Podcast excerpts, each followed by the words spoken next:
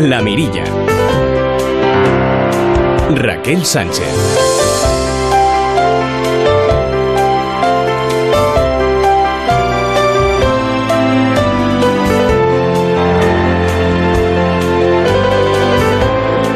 Amigos? ¿Qué tal? ¿Cómo están? Muy buenas noches. A mí porque me encanta estar ahora mismo aquí en el estudio de Onda Cero, rodeada de micrófonos y esperando impaciente a los invitados de esta noche. Ahora bien, tampoco me importaría estar como usted, paseando, tomando una caña con los amigos, en casa preparándose para salir, en el coche rumbo a ese destino tan apetecible.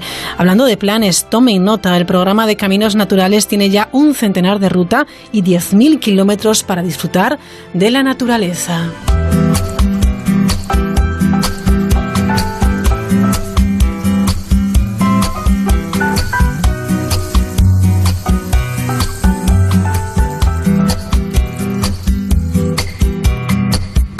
sientas dolor.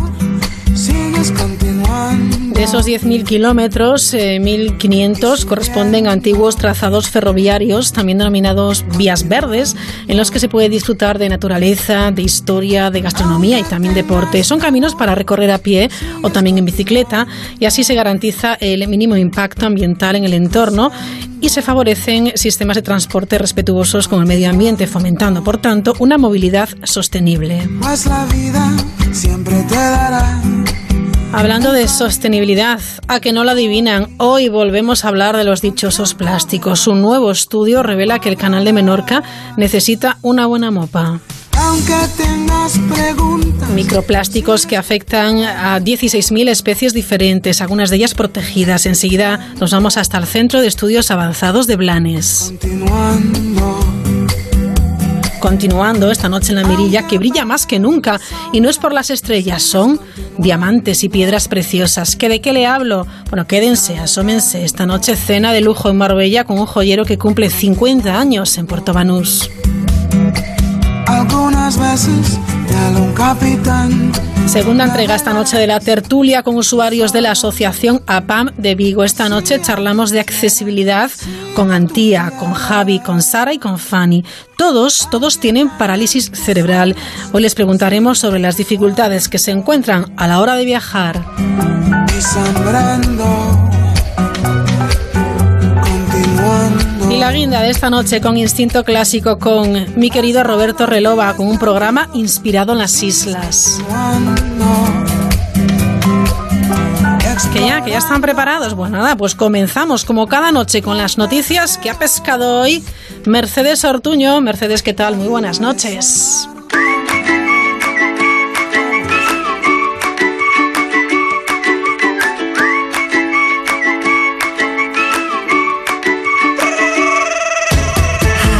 Buenas noches Raquel. Las vacaciones, la vuelta a casa, el tiempo libre, todo contribuye a descuidar un poquito nuestra dieta. Así lo confirma un estudio realizado por el equipo de nutricionistas de nutritienda.com, que concluye que un 61% de los españoles engorda durante el verano. Además, más de la mitad de ellos admite que su peso aumenta en 3 kilos o más. Los datos se extraen de una encuesta que nutritienda.com ha realizado a 1.500 personas para conocer los hábitos alimentarios de los españoles en verano. Los caprichos y excesos que nos permitimos en los meses estivales son los culpables de estas cifras. Cervezas, helados, comida rápida, chiringuitos, pero también la falta de ejercicio. Como aún queda verano por delante, los expertos de la tienda online han publicado en su página web una lista con consejos que pueden poner en práctica. Todavía están a tiempo.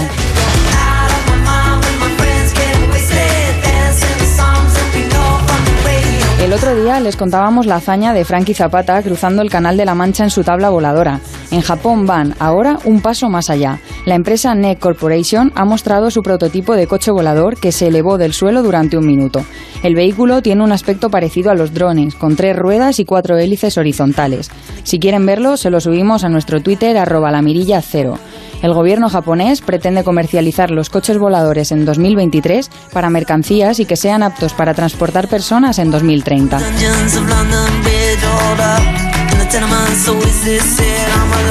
Un cliente de EasyJet ha denunciado en su perfil de Twitter que varios asientos del avión en el que viajaba no tenían respaldo. Se trata de un vuelo entre el aeropuerto londinense de Luton y Ginebra. Matthew Harris ha acompañado su mensaje de una fotografía y la respuesta de la compañía aérea no se ha hecho esperar. Le han pedido que retire la imagen y les facilite todos los detalles a través de mensajes privados, a lo que Harris se ha negado. EasyJet ha asegurado que esos asientos están pendientes de una reparación y no se encuentran operativos.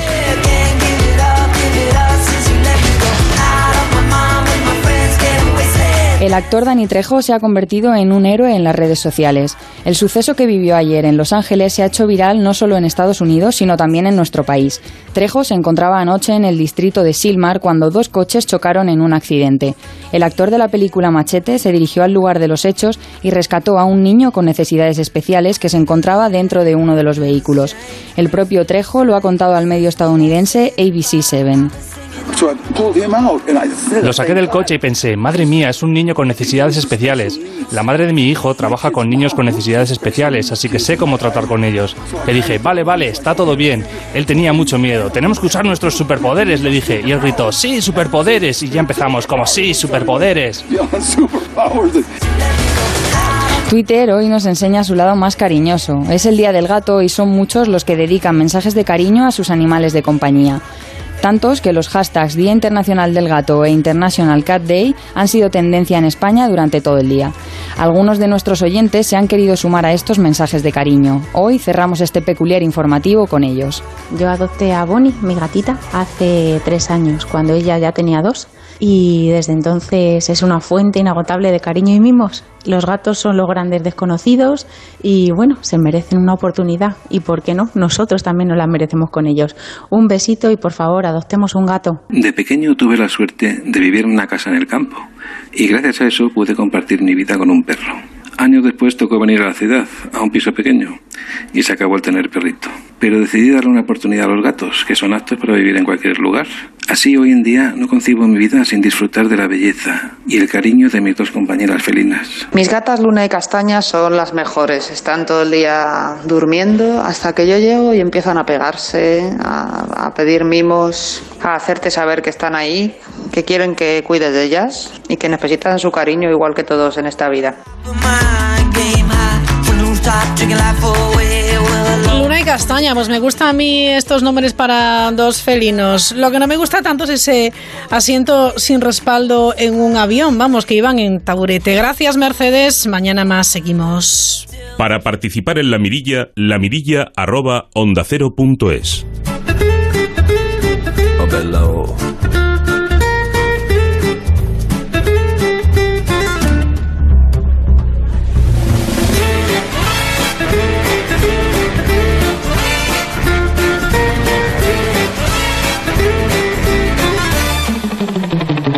Come to dance and find romance in Via Roma. In every bar, sweet guitar and sounds of laughter. I simply smiled and raised the glass when she walked over. Then love began. She took my hand and said, Let's dance. We were sliding to the left. He was swaying to the right. Oh, my head was in a spin. 752 millones de partículas de plástico flotando en el área marina protegida del canal de Menorca. ¿Qué les parece? Se lo voy a repetir. 752 millones de partículas de plástico.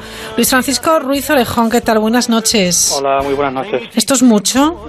Bueno, es, es bastante para ser un área que es relativamente pequeña, entre bueno entre comillas, ¿no? Dentro de que es un área marina grande para ser el Mediterráneo, pero, pero en términos de, de extensiones es pequeña, ¿no? Comparado Claro. con otras con otras áreas. Claro, es que yo lo he dicho y me parece un escándalo, me parece pues muchísimo. La verdad, me parece muchísimo. No nos hartamos de hablar de los plásticos en los océanos y en los mares.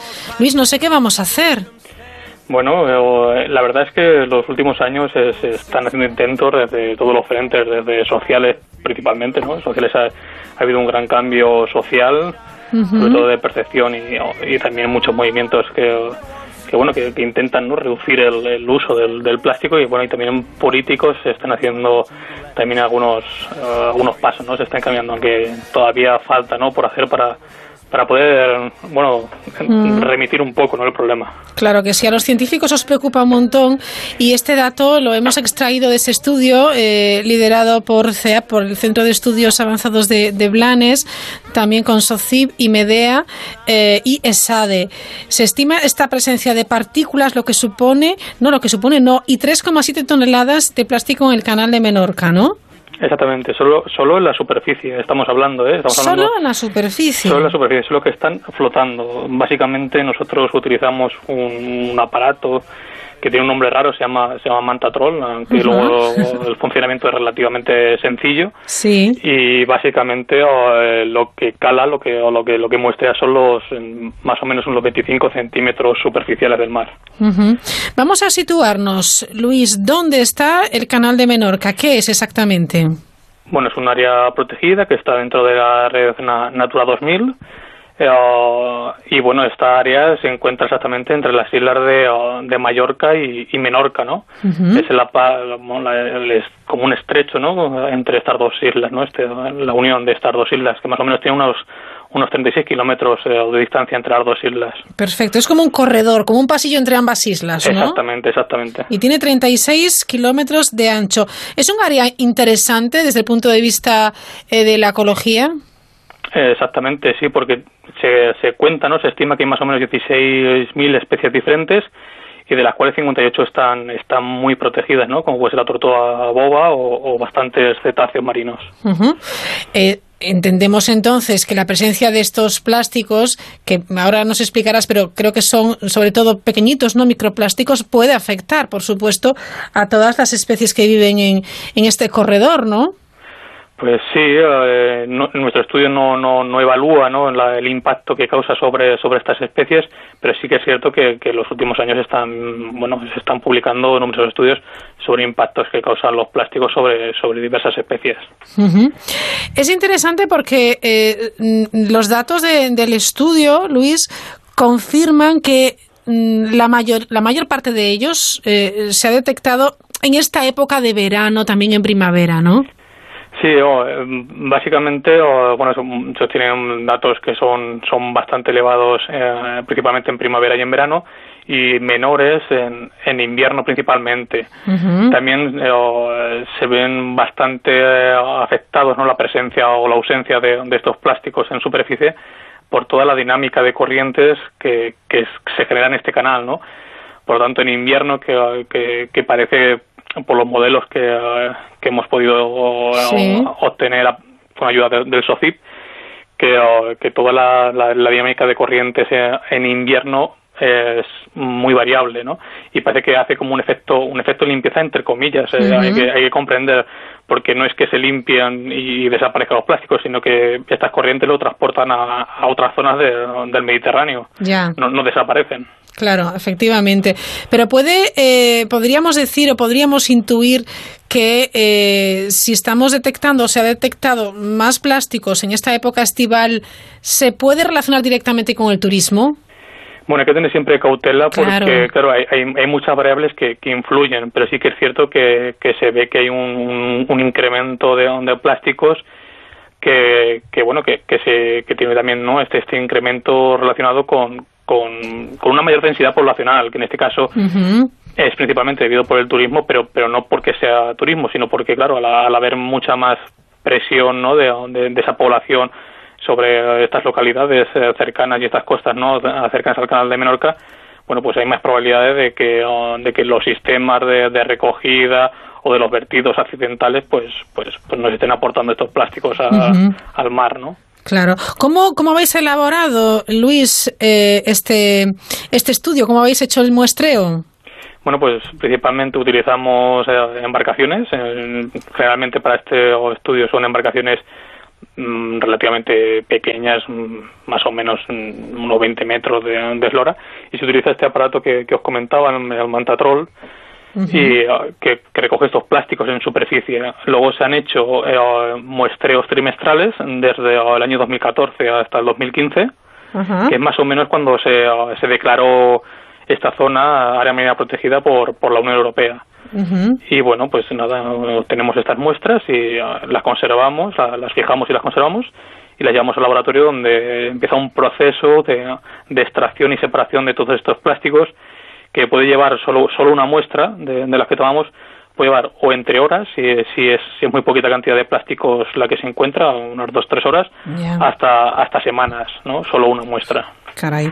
Eh, ¿Cómo ha sido este plástico que habéis encontrado? ¿Qué características tienen? ¿Tienen algún perfil? ¿Son grandes, pequeños? Creo que sobre todo microplásticos, ¿no? Exactamente. de, todas las campañas que hemos realizado en, en este estudio, que, como te comentaba son, son trimestrales estas campañas que, que realizamos, entre el 95 y el 97% de los plásticos que nos hemos encontrado son microplásticos, que son estos plásticos inferiores a, a 5 milímetros que prácticamente si nos subimos a un barco eh, no se pueden ver o es muy difícil verlos a simple vista, ¿no? Desde una embarcación. Eh, por lo tanto, pasan muchas veces pasan desapercibidos ante nuestros ojos. Ya, claro. Es curioso porque pensamos que son tan pequeñitos, pues tú dices partículas inferiores a 5 milímetros. ¿Eso qué daño puede hacer, Luis? Bueno, pues todas estas partículas, como, como bien se está publicando en otros estudios, pueden entrar ah, a, la, a la red trófica desde desde organismos muy pequeños, ¿no? desde la base de la, de la red trófica que se pueden alimentar al confundirse o por, por cualquier otra uh, eventualidad, ¿no?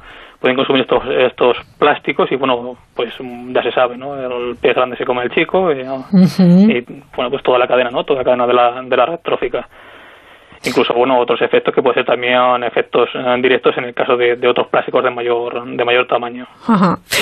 Eh, este trabajo es el resultado de la tercera parte, si no me equivoco, de, de una investigación que el proyecto Nixels, no sé si se llama así, Nixel, ha llevado a cabo sobre la contaminación por plásticos flotantes en el Mediterráneo central y occidental. Eh, también mm, se detectaron pues muchos residuos, muchos, muchos plásticos 1.500 toneladas, ¿este, ¿este dato es correcto?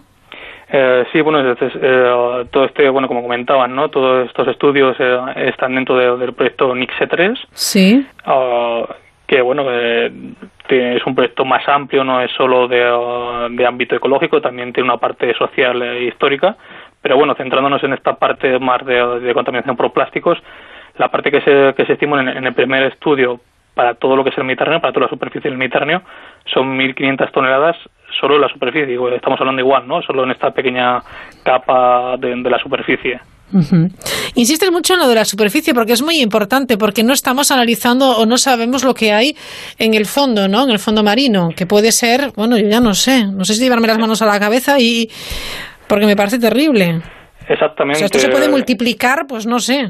Exactamente. Se, eh, mm, hay muy pocos estudios. Es cierto que, en estos dos, tres últimos años ya hay grupos, sobre todo en, otros países, que están empezando a investigar en, tanto la columna de agua, el resto de, columna de agua, que también es, es, importante lo que se puede encontrar ahí, como, como en el fondo. Claro, es, mm, diréis, ¿por qué no se, no se investiga esto? Porque en realidad la, toda la investigación, sobre todo en, temas marinos, en oceanografía, son investigaciones que, llevan tiempo y que, y que conllevan un, importante desembolso económico por toda la infraestructura que hay que llevar, ¿no? Hay que llevar, para empezar, un, barco que, que, no suele ser barato.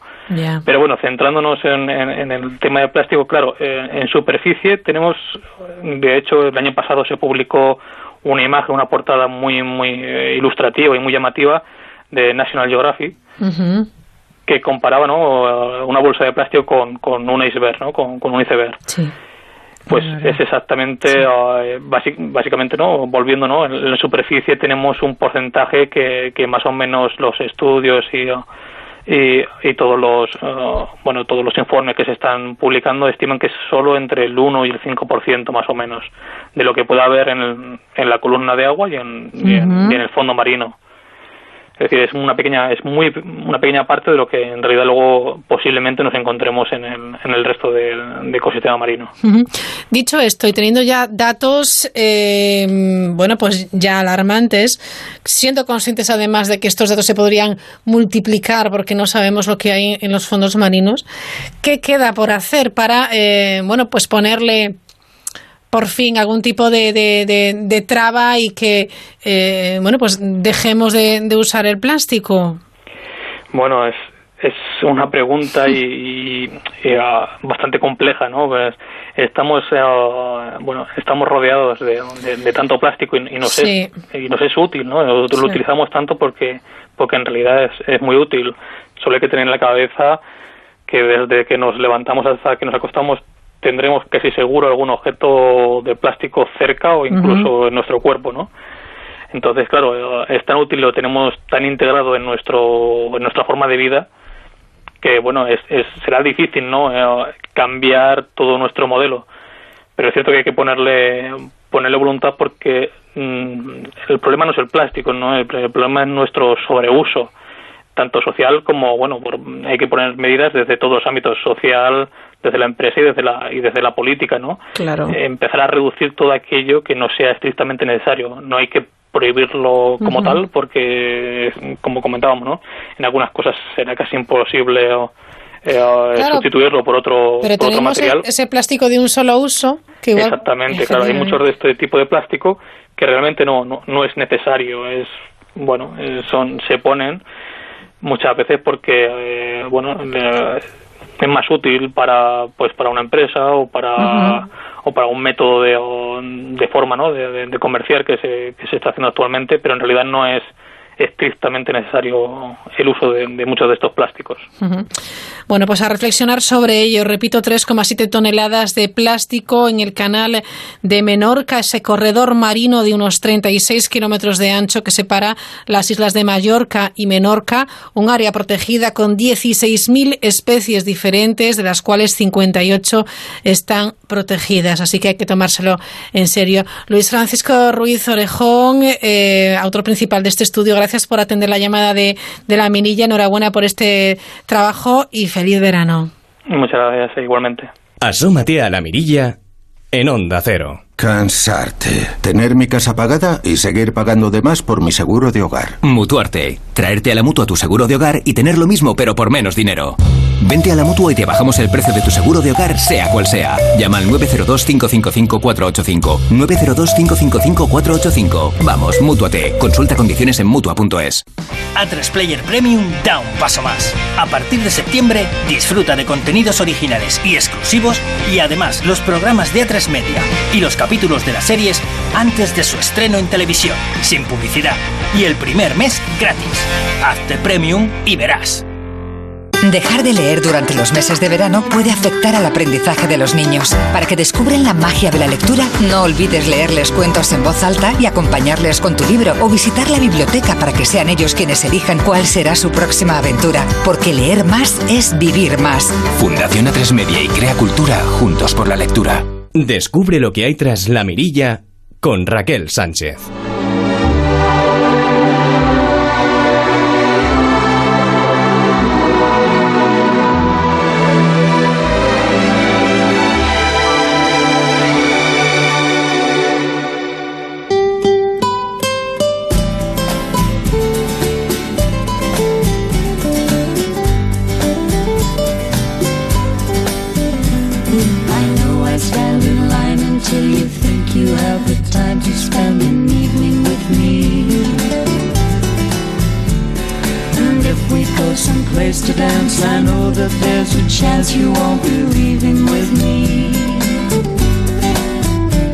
28, 29 minutos sobre las 9. Nos ponemos un poquito románticos, ¿eh?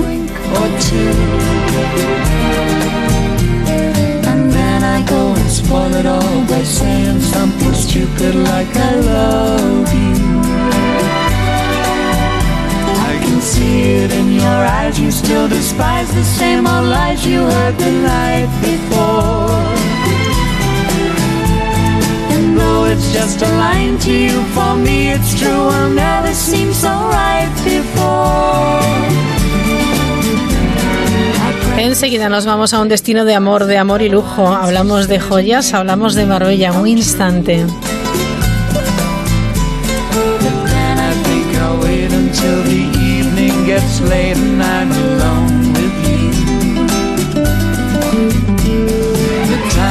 Right, your perfume fills my head. The stars get red and all the nights so blue. And then I go and spoil it all by saying something stupid like I love you.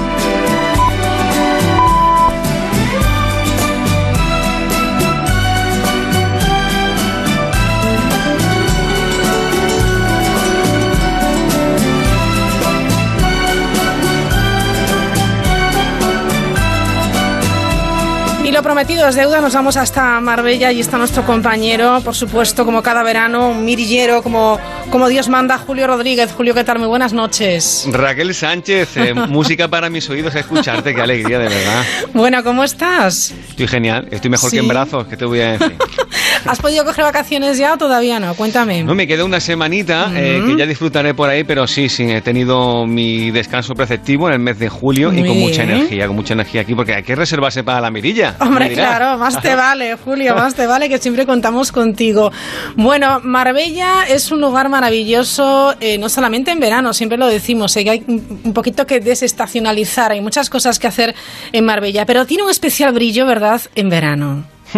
Marbella es para todos los gustos, para todas las edades y para distintos públicos. Ajá. Hoy vamos a hablar para uno eh, quizás más reducido para la gran generalidad de la gente que nos escucha desde toda España, pero sí que es un público amplio en Marbella y no solamente durante esos meses. Les hablamos de, del lujo, pero del lujo con, con mayúsculas y de un sector eh, que mueve también muchísimo dinero y puestos de trabajo, y es el de las joyerías. Ay, claro, qué bien. Y además tienes un invitado de excepción porque estamos hablando de uno de los lugares, de una de las tiendas eh, más emblemáticas, situada en Puerto Banús, ¿verdad? Se llama Gómez y Molina. Lo es, porque muy pocas pueden contar empresas en general Sí. con que cumplan un quincuagésimo aniversario. Unas bodas de oro, 50 años y además en este sector donde tanta competencia hay y donde los productos, pues te puedes imaginar qué categoría tienen. Y esto es eh, gracias a muchísimo trabajo, a renovarse y a mantenerse, porque claro, en el boom de los 60, los 80, cuando eran todas vacas gordas y, y se vendía como rosquilla prácticamente todo.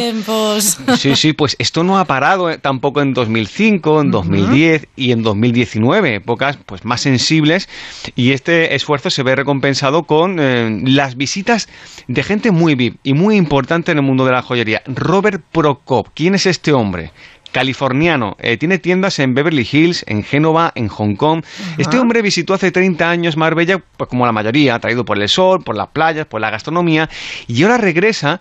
eh, ¿Quién estamos hablando? ¿Por qué es tan reconocido? Sí. Pues eh, hay artistas como Angelina Jolie, que primero como cliente diseñó para ella su anillo de compromiso con, con Brad Pitt, Caray. y luego juntos han colaborado, eh, no todo es eh, para sacar dinero, también hacen causas solidarias, eh, recogen dinero a beneficio de la Fundación Education Partners of Children of Conflict, en la que forman parte. Son gemas, joyería, y se destaca sobre todo este diseñador porque sus piezas eh, prácticamente no las trata. Eh, muchas vienen de fábrica ya pues, pues, muy tocada, pero él va a ver las gemas a las minas, a Qué- Colombia, a qué Sri Lanka, sí. es decir, e- es otro nivel. Y Gómez y Molina ha conseguido ser un polo de atracción para que este Robert Prokop venga hasta Marbella y exponga hasta finales de agosto. Quien tenga un billete para Marbella y quiera venir, pues va a ver la exposición exclusiva con algunas de sus piezas. Él solo fabrica 500 al año. Y, aquí hay lista de espera, aquí hay pequeñas Ya, ya fiestas. imagino, claro. Bueno, te pueden imaginar que te cuente aquí nuestro invitado. Miguel, ¿qué tal? ¿Cómo estás? Buenas noches. Eh, buenas noches. ¿Qué tal el veranito, Miguel? Pues bien, eh, como siempre Sí. y como habéis dicho en la entradilla, pues eh, Marbella es el centro ahora mismo del lujo en España, sin duda alguna, ¿no? no, no solo por nuestro negocio, sino por la cantidad de negocios de, de alto nivel que se concentran sobre todo en Puerto Banús, Sí. pero en general en Marbella. La verdad es que Marbella brilla con esa luz que decíamos al inicio, Puerto Banús. Es algo muy especial, Miguel, ¿eh? Sí, yo creo que mm, eh, más allá de la frivolidad Sí. de lo que se ve de, mm, solo por fuera, de lo que sale en los tabloides y en las y en las eh, revistas del corazón, eh, Marbella mm, es Marbella gracias a los miles de profesionales que, que trabajamos día a día, que somos gente que nos levantamos muy tempranito, como todos, para, para sacar adelante nuestros negocios. Y bueno, eh, el mundo de la joyería no, no se abstrae a este hecho y hemos podido traer en estos años atrás y en este caso a Robert eh, Prokop, que es una, bueno, es, es una celebridad en Estados Unidos. eh, y si quieres te cuento alguna anécdota que me contó el otro día, pues dice, bueno, es que mi, mi eh, vecino es Johnny Depp y bueno, y digo, ah, bueno, sí. Ah, bueno, y- con toda naturalidad, ¿verdad, Sí, y el, eh, el actor este eh, Downey Jr. Robert Downey Jr. Sí, Sí. dice, eh, me pidió tal, eh, le gusta mucho mi casa y le regalé una tonelada de cristales de cuarzo porque le gusta. Entonces, ¿Y para qué quiere eso, Dios mío? pues, pa- Una pa- tonelada no le pidió. pa- para decorar su casa. y Qué luego, bien. bueno, bueno, De- sí, debe sí. ser, de- Pues debe ser un estudio, claro. Bueno, eh, eh, luego me estuvo, bueno, porque hemos estado hablando. Lo, lo interesante de este, de esta personalidad, de este diseñador de, de joyería, es que, como bien has dicho, utiliza gemas sin tratar. Eso en la industria de la joyería es rarísimo porque todos tienen algún tipo de, de mejora que está aceptado lógicamente dentro de, de los Claro. parámetros de, de la joyería, pero es que este señor se puede dedicar a buscar piedras durante 10 años para hacer un collar, por ejemplo. Esto es una maravilla, Julio. O sea, que eh, Robert Prokop es como el Indiana Jones de las minas de, de- de- de- de piedras preciosas. Va buscando cada una de ellas y no las trata, ¿no? O las trata lo menos posible. Piedras al natural, con todas esas imperfecciones que eh, dejan de serlo cuando se convierten en, en una joya, en una verdadera obra de arte. Sí, eh, eh, más aún es que mm, es el joyero que más piezas suyas tiene en el Instituto Smithsonian, que es una referencia en, en Washington y, y que es el único, o bueno, uno de los únicos que está invitado todos los años a la feria de Tucson y que puede que es que bueno que está un poco Sí. digamos patrocinado por, por esta institución y que es el único que puede exponer sus joyas es algo. Inu- sí, inusual. Va- Vamos a hablar de historia, Raquel, Venga. porque estamos hablando de, claro, de, de- de ahora mismo, de la actualidad, del presente de este 2019, pero el anecdotario de durante cinco décadas. Uf, cómo debe de ser, ¿eh? No te pueden imaginar. Aquí, miran, puede presumir, como decía Molina, de haber traído a la ciudad el mayor diamante negro del mundo, la colección de joyas de la duquesa de Windsor de Cartier, el reloj más caro que hizo jamás la firma Corum. Y de fiestas ya ni hablemos. Oye, lo, lo del, lo del diamante negro, eh, esto, esto, sí, sí. esto Miguel, como vino. Cuenta, cuenta. Bueno, pues eh, una de las firmas que, mm, que tenemos, pues eh, adquirió en su momento el Korlov, que es el diamante más, más grande jamás tallado, el diamante negro jamás tallado, con una historia. Y lo trajimos aquí a Marbella, bueno, pero las condiciones en las que la tuvimos que traer fueron eh, de, de película. Eh, tenía que estar custodiado continuamente por cuatro guardias armados en una eh, en una ¿eh? vitrina. Nadie nadie de nosotros podía tocarlo, sino el, el, el responsable que venía de la firma. Sí. O sea, una cosa impresionante. Bueno, como se ve en las películas, Sí, sí, es exactamente igual, ¿no? Ujú. Increíble. Eh, supongo que, claro, en estos 50 años, en estas, eh, en esta trayectoria tan, tan extensa, habrá habido momentos también. Antes decía Julio, claro, antes no, antes de la crisis todo era eh, pomposo, todo era lujo, sin ningún tipo de, de, bueno, pues de miramiento. Se ha notado, se ha ido notando una evolución también en cuanto al público, Miguel, que se, se contiene un poco más, o en este sector no se contiene. No es toro, eh, oro lo que reluce. Claro, Entonces claro. es verdad, es verdad que eh, hoy día eh, tanto los gustos como las costumbres ahora pues estamos vendiendo en internet porque es que Ujú. no nos podemos tampoco Claro. su- sustraer de, de ese de, de- de este canal que existe en, en todos los bueno en todos los lugares del mundo y, y es curioso porque mm, eh, acabamos de lanzar una, un- una colección del 50 aniversario Sí. eh, y la hemos puesto en la red y de repente hemos vendido una pulsera a una señora de Texas y yo me quedo alucinado. Digo, pero bueno, vamos a ver. Se ¿qué- llega a todas partes, Miguel. Pero quién sabe quién, quiénes somos. Nosotros somos Ah. un, un pequeño un, un pequeño negocio de Marbella y una señora en Texas nos compra una una bueno es, es que es, un- es una es, es una suerte ¿Qué te va a decir con, la modestia? Pero tienen una no, tienen cuatro tiendas en, en Marbella y en su fila de, de clientes desde hace muchos años pues estaba desde Melanie Griffith, Albano y. Romina, que también pasaban por ahí, Lola Flores en Sí. su época, más recientemente María Eugenia Martínez de Irujo y muchos más que son anónimos y que no te quieren decir nada. Bueno, eh, Claro. la- la- Bien, no, Miguel, y la- más, ¿no? La lista, yo me, yo me acuerdo mm, llevando pantalón corto, pues de, de- de que vi- vi- viniese a la tienda, yo sé, James Coburn, Le- Linda Christian, eh, que es eh, eh, la, la madre de, de Romina Power, eh, bueno, no, no sé, mm, Shirley Bassey, me acuerdo perfectamente, es una anécdota que, que no cuento mucho, eh, estábamos haciendo una mm, exposición y llegó esta señora acompañada de James Hunt, que era Sí. un, un, también una celebridad de, de la época, creo que un corredor de coches, y, y se acercó a la exposición y vio una corbata que habíamos hecho de oro y diamantes y dice, me la llevo. ¿En serio? sí, sí, un- hicimos una corbata De oro y eh. No me lo puedo creer. flexible y se la llevó, ¿no?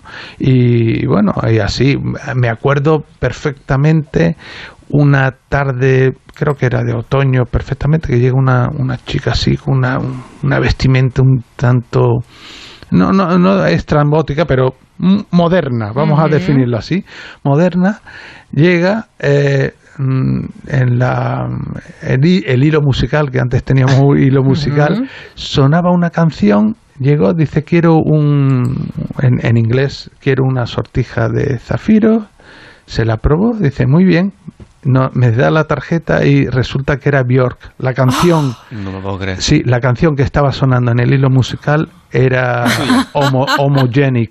Er- eh, bueno, eh, fue increíble. ¿Qué increíble. momentos le, le- le eh, te ha regalado Miguel Gómez y Molina eh, esta joyería, esta empresa familiar que cumple 50 años? Momentos que me encanta que, que recuerde porque son momentos también de, no de la historia solamente de, de la joyería, sino de la historia de Puerto Banús, ¿no?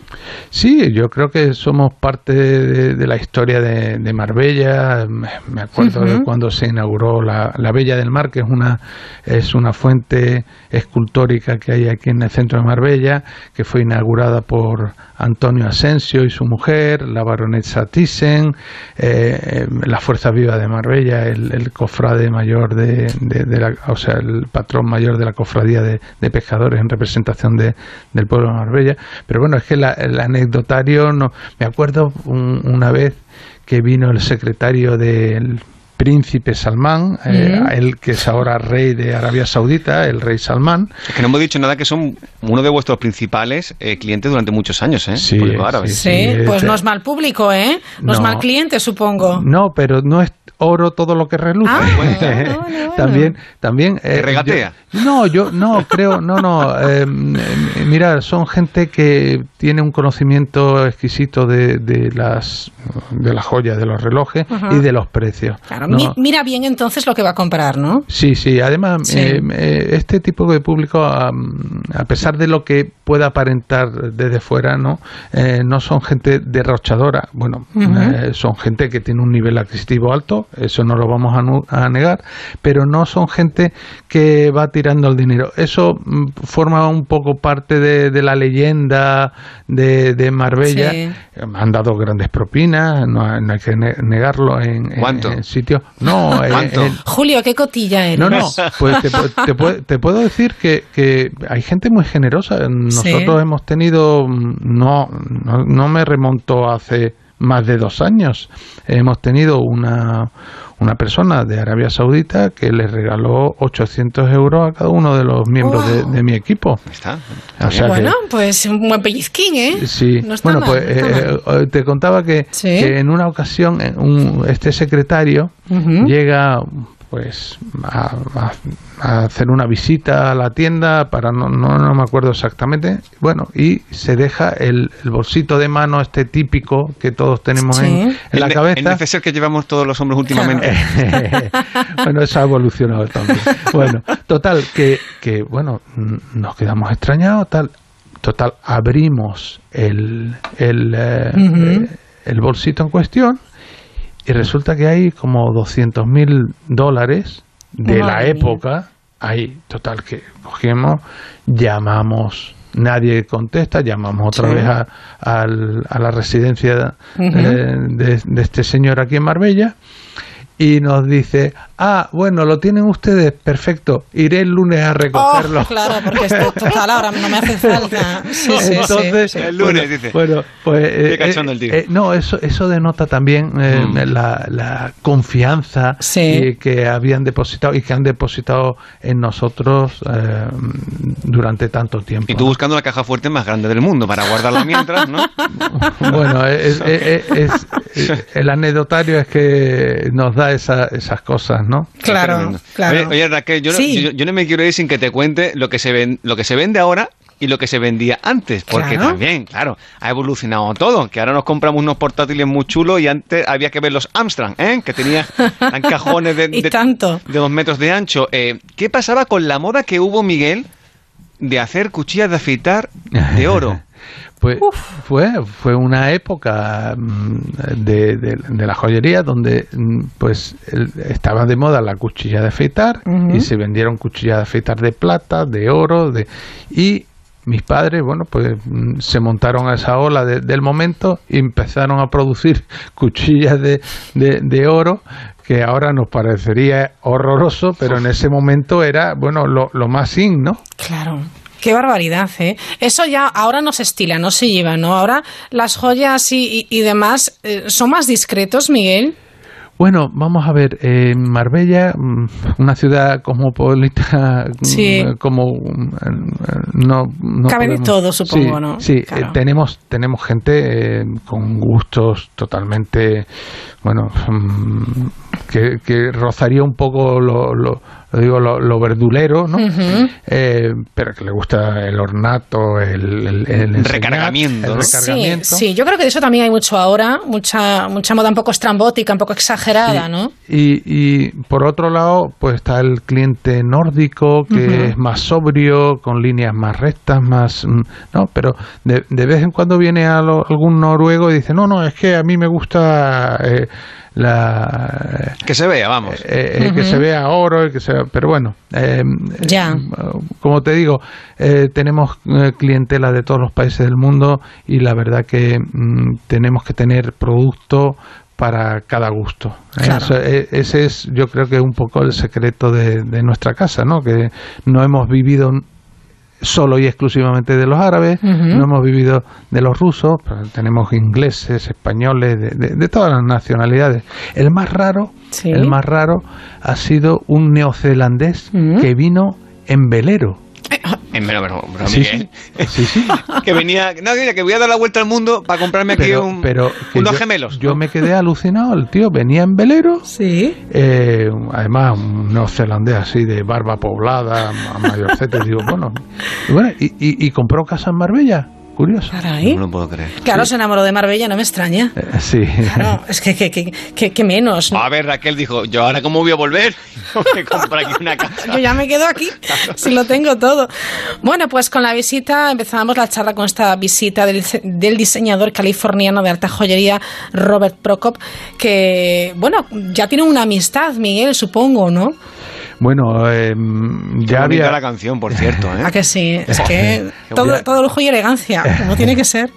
No, él, él ya, bueno, se ha quedado encantado, ya dice que quiere venir el año que viene. Qué bien. Eh, bueno, eh, además se ha venido con una novia mm, guapísima, eh, una modelo que que bueno que le dobla casi en estatura pero pero claro, lo, lo- lo curioso es que me estaba contando antes de marcharse Sí. que había comprado él tenía una casa ahora vive en las colinas de Beverly Hills como Sí. no pero eh, compré una casa en Santa Mónica, una casa histórica, y dice, bueno, dale una casa de tres pisos con dos eh, suites, no sé qué, y nada, Hmm. es que estuvo dos o tres veces conmigo Bill Clinton, porque esa casa, por lo visto, la compró y era el sitio donde eh, John Fitzgerald Kennedy y Marilyn Monroe tenían sus encuentros Mm. furtivos. Cuidado con eso, ¿eh? Entonces, yo, yo cuando me dijo este, digo, de, de cástale bien de al galgo a Clinton. Bien estado Ángel. Claro, claro. Sí, sí, sí. Ángel Mosquera siempre atento. Bueno, para finalizar, Miguel, ¿cómo está siendo el verano en Marbella, este veranito de 2019? Muy bueno. La Bueno, verdad sí, es que bien. Marbella está, está a rebosar de gente. Eh, mm, bueno, agosto es siempre así, eh, Sí. por los inconvenientes que tiene todas las zonas turísticas con el tráfico. Pero bueno, eh, un comercio, como he dicho antes, profesional. Tenemos unos sitios magníficos donde, donde comer. La playa está increíblemente limpia y transparente. El otro día parecía el Caribe este y, y bueno, eh, eh, con, con un casco antiguo que es una maravilla, una de, las de las joyas escondidas de Marbella, donde, donde poder perderse y por supuesto no vamos a olvidar que un espetito en un chiringuito es, Ahí estamos, es- Miguel. es algo maravilloso. Eso también son joyas, ¿verdad, Miguel? Yo creo que son Sí. las que más Y hay que a- cuidarlas mucho. es más nos gusta. De todas maneras, eh, eh, como digo, aquí en Marbella eh, nosotros y otros profesionales eh, hacemos todo lo posible para que eh, ninguna otra ciudad del mundo, eh, bueno, podamos podamos decir que no estamos a ese nivel altísimo de, de lo que necesitan nuestros clientes internacionales. Y lo están, están a- al más alto nivel. Bueno, Julio, lo vamos a dejar por esta noche aquí. Sé Muy que bien. pronto vuelves a la sintonía de la mirilla para contarnos más cosas. Así que gracias, por supuesto, por presentarnos a Miguel de esta maravillosa tienda, empresa familiar que cumple 50 años. Está en, en Marbella, en Puerto Banús, que es Gómez y Molina. Y, y a seguir disfrutando del verano. Ahí estamos, asomándonos a la mirilla, que no puede faltar. Raquel, un placer volver a encontrarme contigo en estas ondas. Un placer para nosotros, Miguel. Un abrazo grande. Muchas gracias y los diamantes son el mejor amigo de la mujer. Un abrazo. Adiós.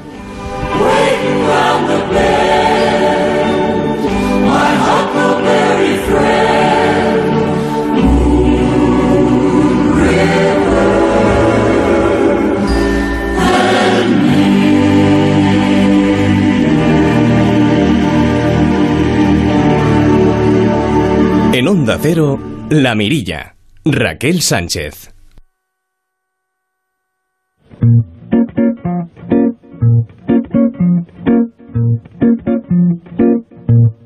Quand j'étais petite, je taisais comme une fleur. J'adorais les mythes, mais tous ces mots me faisaient peur. J'adore mon poisson rouge, il m'apaise jour et nuit. Il tourne en rond pour moi, et je me tais rien que pour lui. J'aime mon jardin de roses, l'odeur me rend heureuse. C'est le silence qui me parle, comme si c'était Charles.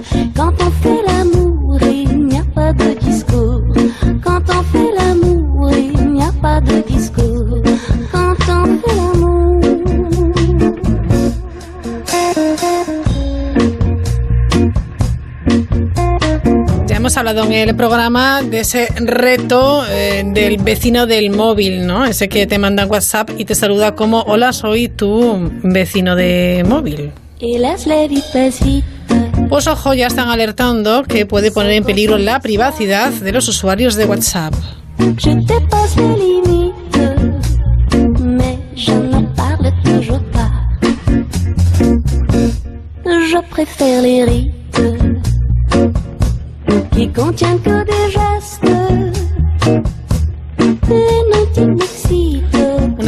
más peligrosas es eh, que posiblemente, bueno, pues eh, se pueda localizar a esa persona a la que, bueno, te ha enviado ese mensaje. Simplemente si tienes una foto de perfil que te sitúa en un sitio emblemático, revelando sin darte cuenta dónde estás de vacaciones, por ejemplo, con una historia. Así que tengan cuidadito con estas cosas, con estos retos que se convierten en virales, siendo, bueno, pues en apariencia algo realmente inofensivo. Vámonos con la columna movediza que cada jueves a esta hora nos trae desde Verbe, el creativo Santi Romero. Vamos allá.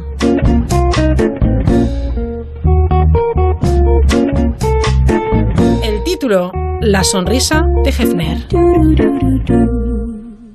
He buscado en internet una foto de Hugh Hefner enfadado y no he conseguido encontrarla. Hefner, el fundador de Playboy, por si alguien no lo sabía, aparece siempre con los labios apretados en un gesto de orgullo y satisfacción que no sé de dónde procede, pero no me cuesta imaginarlo. Hay que tener un alto grado de autoestima para presentarse de forma habitual con un batín de seda, lo mismo para recibir a Sammy Davis Jr. que para quitártelo frente a Marilyn Monroe o cualquiera de las mil Marilyn Monroe frente a las que se lo quitó. El tipo no era ningún gañán y se preocupó siempre de mantener un alto nivel literario en los artículos que se publicaban en su revista, donde se podía leer a Kerouac, Hemingway o Norman Mailer con la certeza de no encontrar las hojas pegadas, algo que no afirmaría con seguridad del resto de la publicación. Luchó por la igualdad racial y por la libertad sexual, contra el puritanismo exacerbado y la hipocresía de una América cincuentera que rompió inmediatamente a comprar su invento.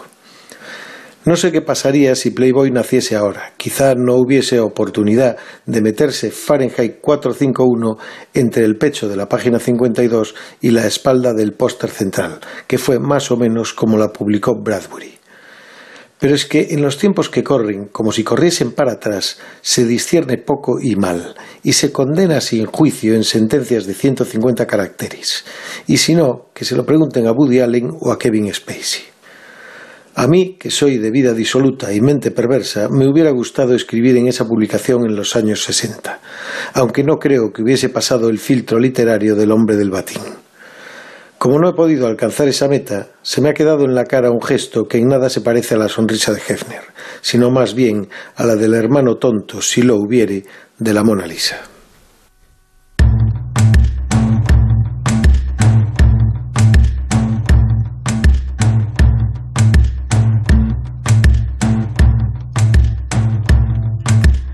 Un paso voy para siempre, un paso fuerte, un paso hacia adelante.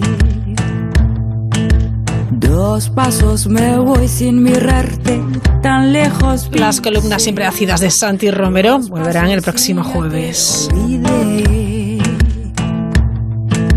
Tres pasos ya son hacia el este, el sur, el oeste. Tres pasos creo mucho me parece. ¿Y cuando volverá? Je ne reviendrai pas. Je suis si loin déjà. Volverá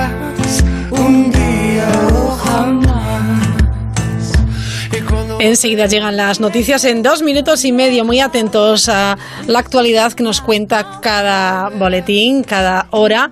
Nuestros compañeros de La Bruja, nuestros compañeros de informativos. Por cierto, ya preparándonos para mañana, que es viernes, 21 provincias van a estar en aviso de nivel amarillo riesgo y naranja, riesgo importante por temperaturas máximas que podrán superar en algunos casos los 40 y 42 grados, mientras que las lluvias y el viento persisten en el noroeste peninsular, donde bueno pues siguen con avisos en, en A Coruña, Lugo, Pontevedra y Asturias por viento y oleaje. Así es el verano. Ya son casi siete, contar más no sé. Mil pasos y más me quedo de pie. Después de las noticias, atentos a esa tertulia, eh, bueno, pues eh, integradora, esa tertulia en la que hablaremos de accesibilidad eh, con cuatro o cinco personas que tienen parálisis cerebral, personas que se eh, manejan en silla de ruedas y encuentran algún que otro problemilla a la hora de viajar en tren, viajar en barco, viajar en avión. Enseguida les preguntamos cuáles son esos problemas y ponemos sobre la mesa, bueno, pues eh, sus inquietudes porque también quieren disfrutar del ocio, también quieren disfrutar, por supuesto, del verano. Ya saben que después eh, también estarán estos estudios de la mirilla de Onda Cero, el musicólogo Roberto Relova, hoy con un relato fantástico, con un tema principal que son las islas.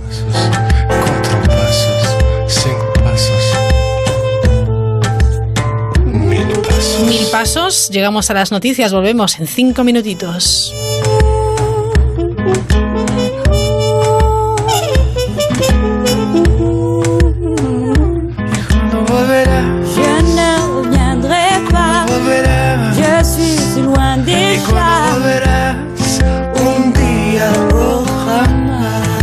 Asómate a la mirilla en Onda Cero.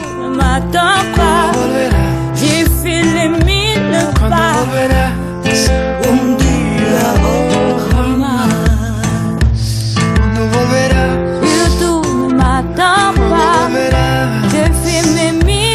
Cuando.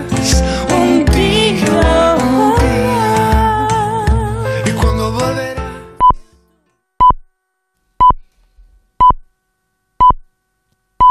Son las 10 de la noche, las 9 en Canarias.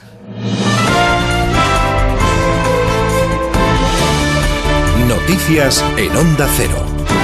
Saludos, buenas noches. El presidente del Gobierno en funciones ha cumplido hoy otra agenda maratoniana. Los últimos en ser recibidos por Pedro Sánchez han sido representantes de la economía social, esto es, colectivos que apuestan por una forma de vida sostenible en lo económico, más allá de la visión ecológica. Antes ha despachado con sindicatos y patronales de empresarios. Los primeros no han ocultado su deseo de que el Partido Socialista pacte con Unidas Podemos. Desde Comisiones Obreras y UGT, Unai Sordo y Pepe Álvarez. Creemos que es fundamental que la izquierda en nuestro país, que Unidas eh, Podemos, eh, PSOE, sean capaces de elaborar, de construir un programa de gobierno cuanto más concreto mejor. Si tienen desconfianza, pues tendrán que negociar unos y otras con, con desconfianza, pero desde luego tienen que abordar una negociación política que tiene que empezar eh, cuanto antes.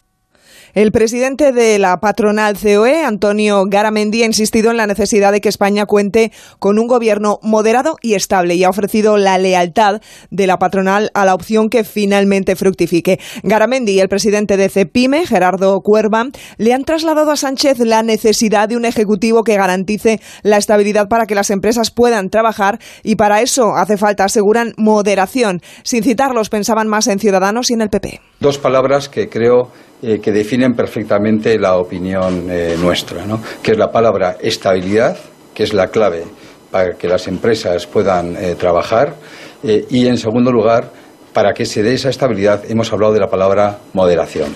Y mientras seguimos sin gobierno estable, el precio del alquiler de viviendas en nuestro país es un 10,6% más caro que antes de haber estallado la burbuja inmobiliaria y la crisis económica. El arrendamiento cuesta más en todas las comunidades autónomas, excepto en Navarra, si se compara con 2007. En cambio, comprar sale un 21% más barato que entonces. Tiene más detalles Daniel de la Fuente. Alquilar una vivienda cuesta ahora más que cuando estalló la burbuja inmobiliaria. La tendencia de alquilar la vivienda principal ha crecido de forma considerable, sobre todo en ciertas comunidades autónomas, aunque todavía la compra es la opción más elegida por los usuarios. La media de hogares en familias de alquiler roza el 23%. Por su parte, comprar una vivienda cuesta hoy un 21% menos que antes de la explosión de la burbuja. Los expertos hablan de un pinchazo en los precios del 36% hasta el año 2013 como consecuencia de esa crisis y una posterior recuperación del 23% en nuestro país.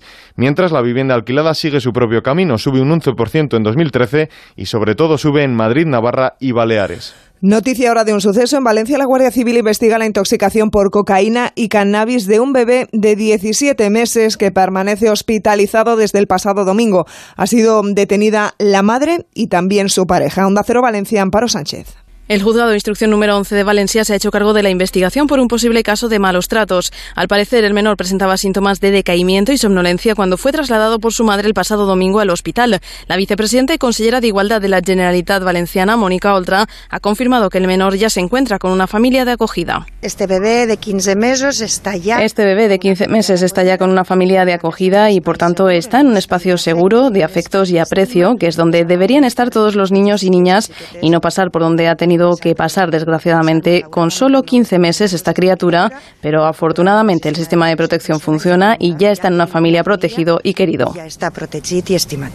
La familia no mencionó que pudiera haber ingerido alguna sustancia estupefaciente. Sin embargo, las pruebas toxicológicas que le practicaron al bebé reflejaron la presencia de cocaína y cannabis en la orina. Tiempo ahora para la información deportiva que nos trae Sergio Guerrero.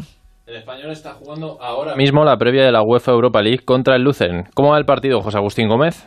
Estamos en el minuto 46 de partido, pero desde el 27 ya se deshizo el, el, marcador de empate a cero, jugada por la banda derecha de Melendo, centro para que Ferreira anotara el primer y único gol de momento en lo que llevamos hecho, que estamos ya a punto de llegar al 47, Lucerna 0, Español 1. Gracias, José Agustín. Y a las 6 de la tarde se cerró el mercado de fichajes en Inglaterra. Estábamos pendientes de algunos nombres propios como Gareth Bale y Coutinho, pero finalmente no han puesto rumbo a la Premier. El que sí lo ha hecho ha sido Giovanni Lo Celso, jugador del Betis que llega a tierras inglesas en calidad de cedido con opción de compra.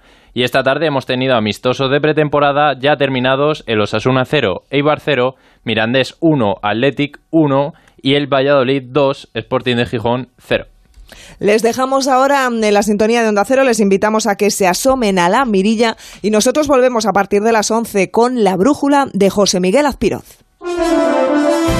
Más de uno. Información y entretenimiento durante todo el año. También en agosto.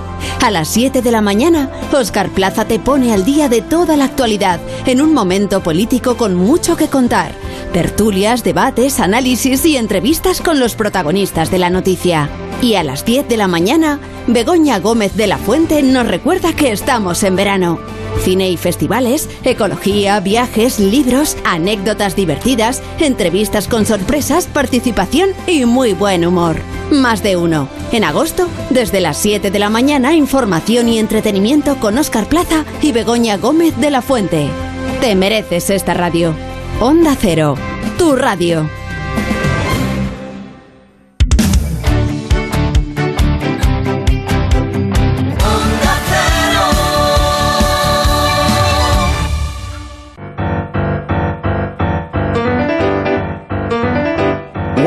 Before, couldn't look you in the eye. You're just like an angel. Your skin makes me cry. En Onda Cero, La Mirilla. Raquel Sánchez. In a beautiful world, I wish I was special. Continuamos, enseguida iniciamos tertulia charla con usuarios de APAM, enseguida hablamos con Antía, Javier, Sara y Estefanía y Fanny. Vienen, eh, bueno, pues sorteando todas las dificultades que se encuentra la furgoneta capitaneada por Ana Martínez, una furgoneta grande, una furgoneta en la que quepan pues varias sillas de ruedas. Ellos tienen parálisis cerebral. Les voy a presentar Antía, tiene 23 años, acude al centro de día Miguel Hernández en Vigo, donde lleva a cabo tareas dentro del taller de encuadernación. Sus aficiones son leer libros de todo tipo, pero le gustan los de ciencia ficción. Le encanta el diseño gráfico y en sus momentos libres eh, le gusta compartir tiempo libre con su familia. Antía, 23 años. También enseguida saludamos a Javier Fernández, tiene 47 años, acude al centro de día de Miguel Hernández, donde lleva a cabo tareas dentro del taller también de encuadernación. Forma parte de Discamino, ya que el deporte es su pasión. Charlaremos también con Sara Rivas. Vive en la residencia de APAM en Navia, en Vigo. Forma parte de Radio APAM y de la revista Rodando. Les encanta todo tipo eh, de, bueno, pues, de comunicación, de, de, redes sociales. Y Fanny, Estefanía Pérez Santos, acude al centro de día de Miguel Hernández, donde lleva a cabo tareas dentro de un taller, el taller de papel. Forma también parte de Discamino porque le gusta el deporte, deporte adaptado. También le encanta pasear con su perro y es muy fan del Celta de Vigo. Esperamos que se vayan acomodando con sus sillas de ruedas y comenzamos tertulia. Hoy hablamos de accesibilidad. Fitter, happier, more productive, comfortable, not drinking too much. A pig in a cage on antibiotics. Thank you. Una semana más están con nosotros eh, usuarios de, de APAM. Estamos, bueno, APAM les recuerdo que es la Asociación de Familiares de Personas con Parálisis Cerebral. Hemos aprendido muchísimo la pasada semana con algunos de ellos y hoy tenemos, bueno, pues nuevos invitados y yo estoy contentísima. Bueno, Alexia, Alexia es, eh, Alexia Gómez es educadora social de, de la asociación. ¿Cómo estás, Alexia? Muy bien. Gracias, gracias aquí. por venir. Bueno, habéis venido eh, gracias a que ha estado ahí al mando de la nave espacial Ana Martínez, que los ha traído perfectamente. Hola, Ana. Llegamos a sí, Lleg- Llegasteis bien, ¿no? Oye, llevar esa mm, pedazo furgoneta tiene sus complicaciones, ¿eh? La verdad es que sí, sí, los giros. son giros. complicados. Es que hoy, señores, vamos a hablar de accesibilidad o de la no accesibilidad. Ya veremos cómo les cuesta el transporte a las personas que, como Javier Antía, Fanny y Sara, bueno, pues van en silla de ruedas. Javier Fernández, ¿qué tal estás? Bien, muy bien. ¿Estás contento de estar en la radio? Pues sí. Genial, me alegro un montón. Eh, Antía Iglesias, hola. Hola. ¿Cómo estás? Muy bien. ¿Contenta? Sí. Bueno, yo sé que tú tienes experiencia en la radio porque en APAM tenéis una radio y tú colaboras en la radio. Sí. O sea, que eres una experta locutora. Me encanta estar ahí. Qué bien. Me relaja mucho. ¿Te relaja? Qué bien, pues me alegro mucho. Eh, está también Fanny, Estefanía, Fanny Pérez con nosotros. Hola, Fanny. Hola. ¿Todo bien? Todo bien. Sí, ¿contenta? Sí. Hay que hablar de muchas cosas hoy, ¿eh? Pues claro que sí. Claro que sí. Y también está con nosotros Sara Rivas. Hola, Sara. Hola, ¿qué tal está? Muy bien. ¿Y usted está bien? Bien. Bueno, Sara viene con sus gafas de sol y su gorra porque le molesta la claridad, ¿no? Sí, sí, ¿Sí? sí. Bueno, pero está, está bien, aquí está bien, ¿no? Estoy bien, sí, estoy. Cualquier queja al control técnico. Dice Ángel Mosquera, ¿qué pasa aquí? Bueno, hoy eh, he invitado, bueno, pues a, a- a Javi, a Antía, a Fanny, a Sara, a Alex y a Ana, porque quería hablar de, de transporte, quería hablar de accesibilidad. La pasada semana, Sandra nos contaba, oye, es que un día de verdad tenemos que hablar de transporte porque el autobús, el tren, el avión es una aventura. Alexia, ¿tú crees que es tanta aventura el transporte para personas con algún tipo de discapacidad? Tengo que reconocer que solo subí con ellos en autobuses y sí, puede llegar a ser una locura. Tanto por lo que es el transporte como por lo poco concienciada que está la población. Mm, uy, eso me interesa mucho porque vale que el transporte público esté adaptado, pero luego está si las personas están adaptadas también. Javi, ¿tú crees que a veces, eh, bueno, el resto de la sociedad no está adaptada, no sabe facilitar las cosas? Bueno, hay, hoy en día hay bastante conocimiento y bastante gente que nos apoya, nos anima. Ujú. Pero también hay mucha gente que aun cuando vamos en bus dicen y tú vas aquí solo Eso, mira, me llama la atención porque el otro día también en la charla que manteníamos, eh, la gente a veces se sorprende cuando vais solos, ¿no? Y dice, pero tú estás solo, tú vas a tomar algo en la cafetería y estás solo. ¿Qué os parece esa actitud? Javi hace "Pff, que podéis estar solos. A ver, yo creo que sí, yo no me gusta la soledad, yo busco siempre compañía, Claro. pero hay momentos en la vida que te apetece estar solo, Ujú. disfrutar la soledad y Y yo igual que cualquier persona Ajá. sin discapacidad, pues porque no tengo ese derecho. Ajá. Y aparte, no siempre voy a salir con mamá o con papá o con mis monitores a tomar un café que creo que todo el mundo tiene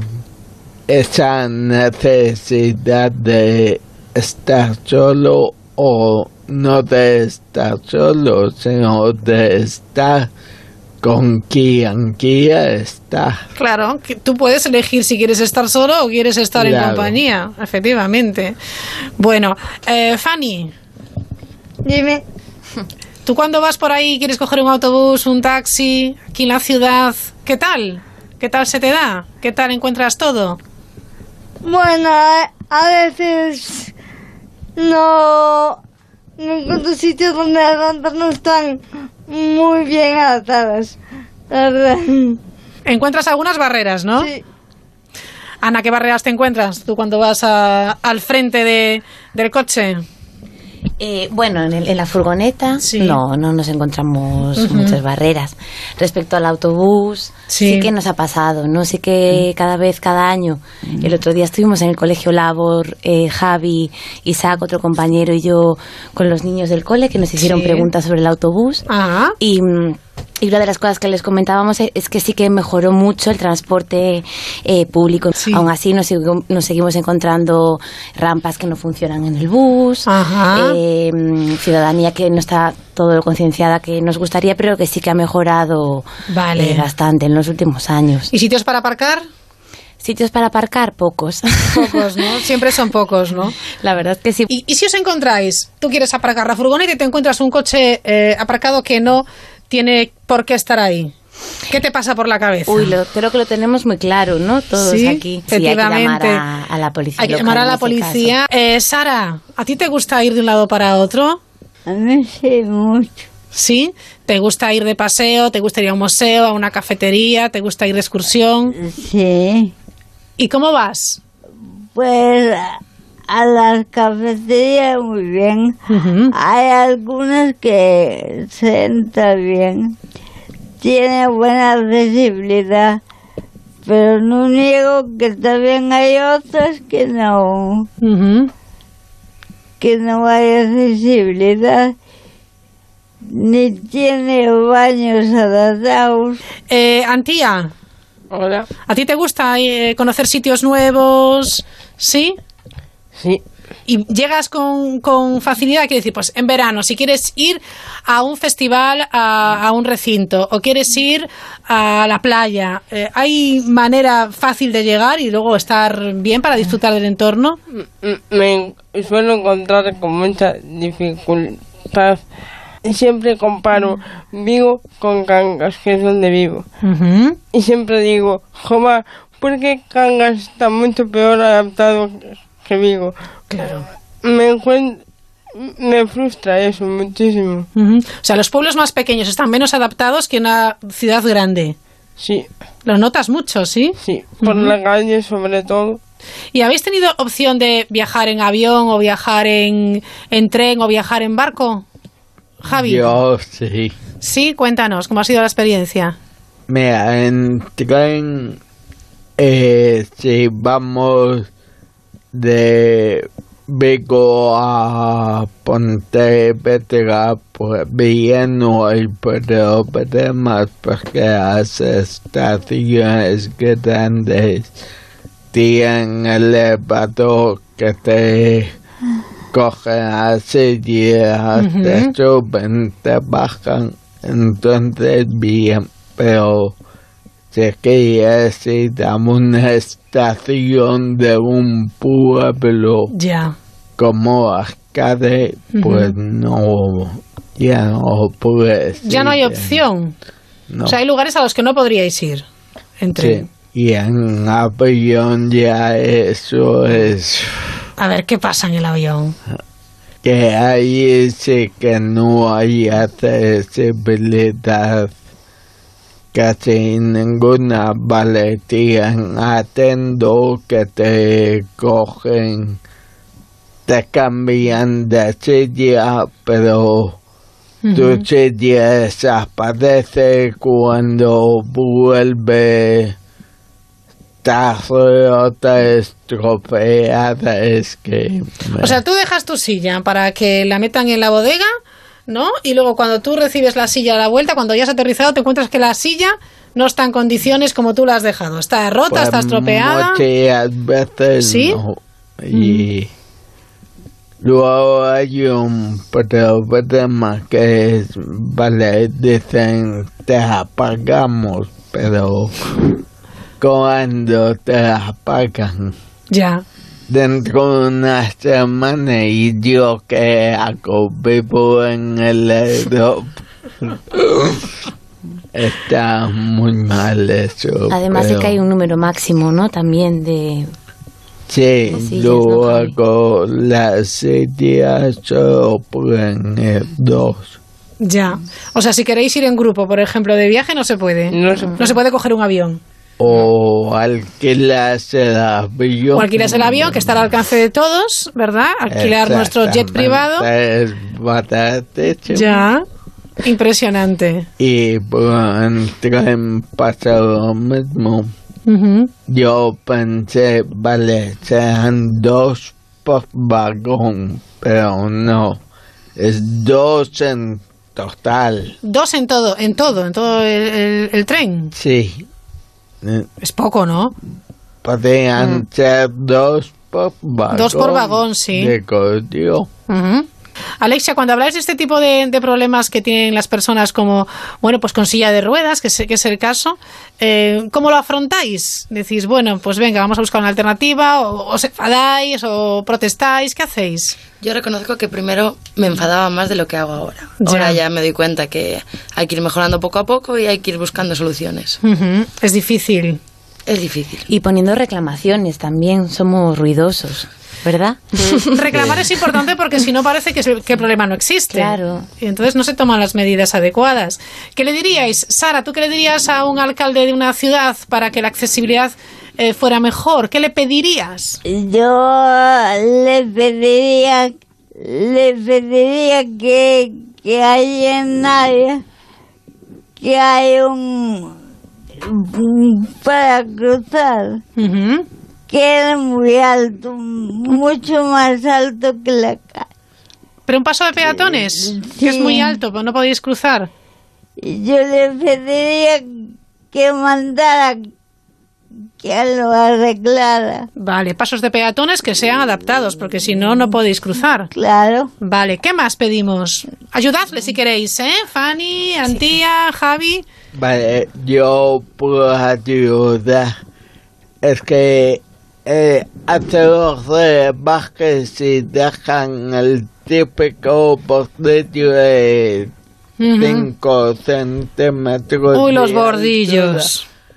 Y no ahí más. en las sillas No se puede. botas muchísimo.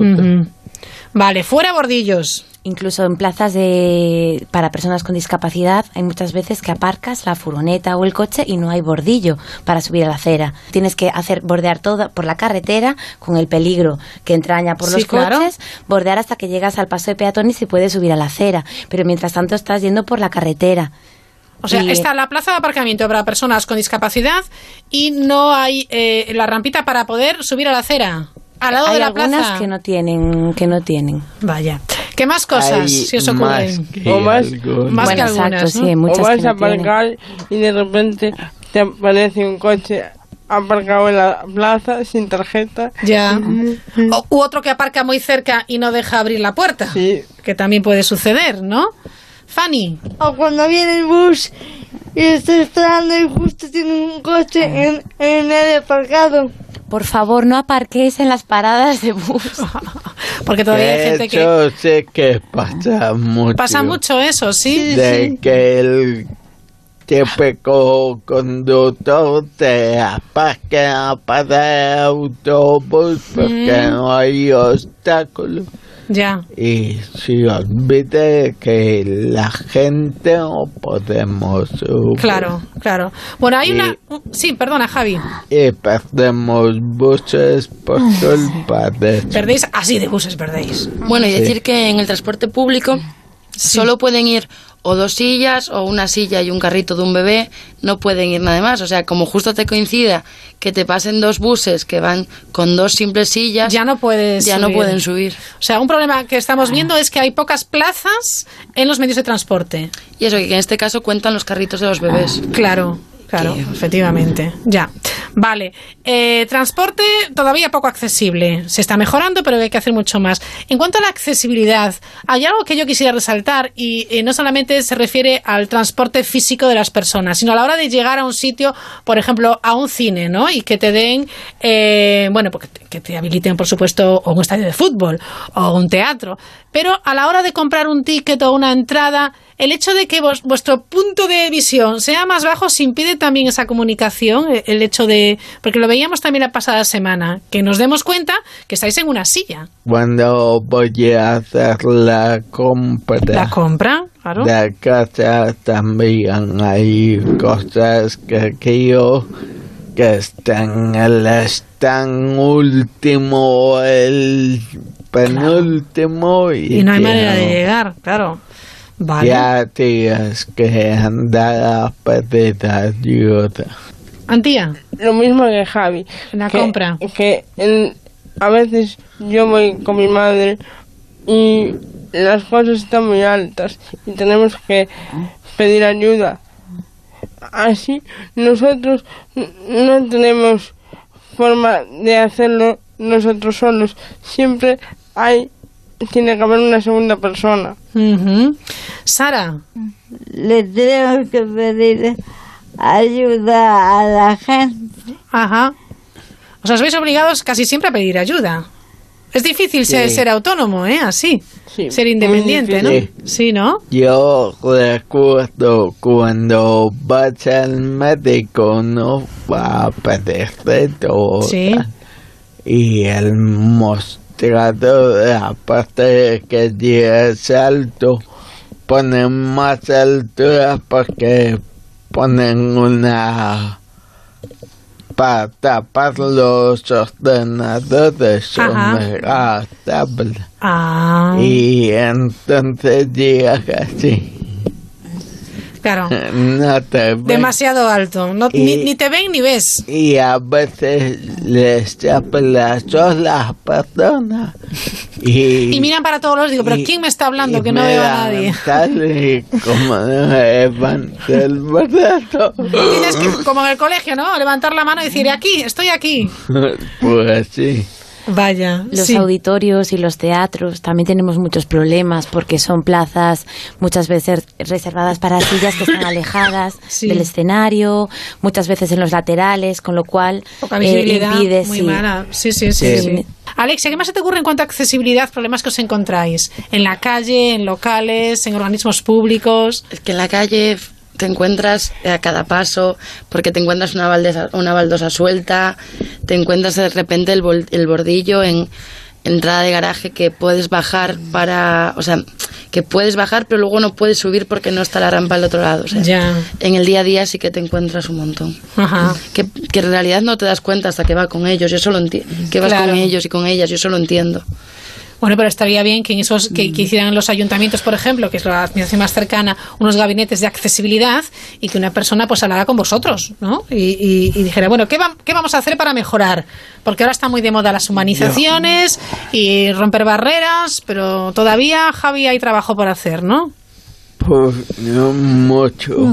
Yo, yo sinceramente diría cuando vamos a humanizar o arreglar algo y tal, yo sentaría en una silla y os haría ir a andar por Ujú. ahí y, Sí, sí.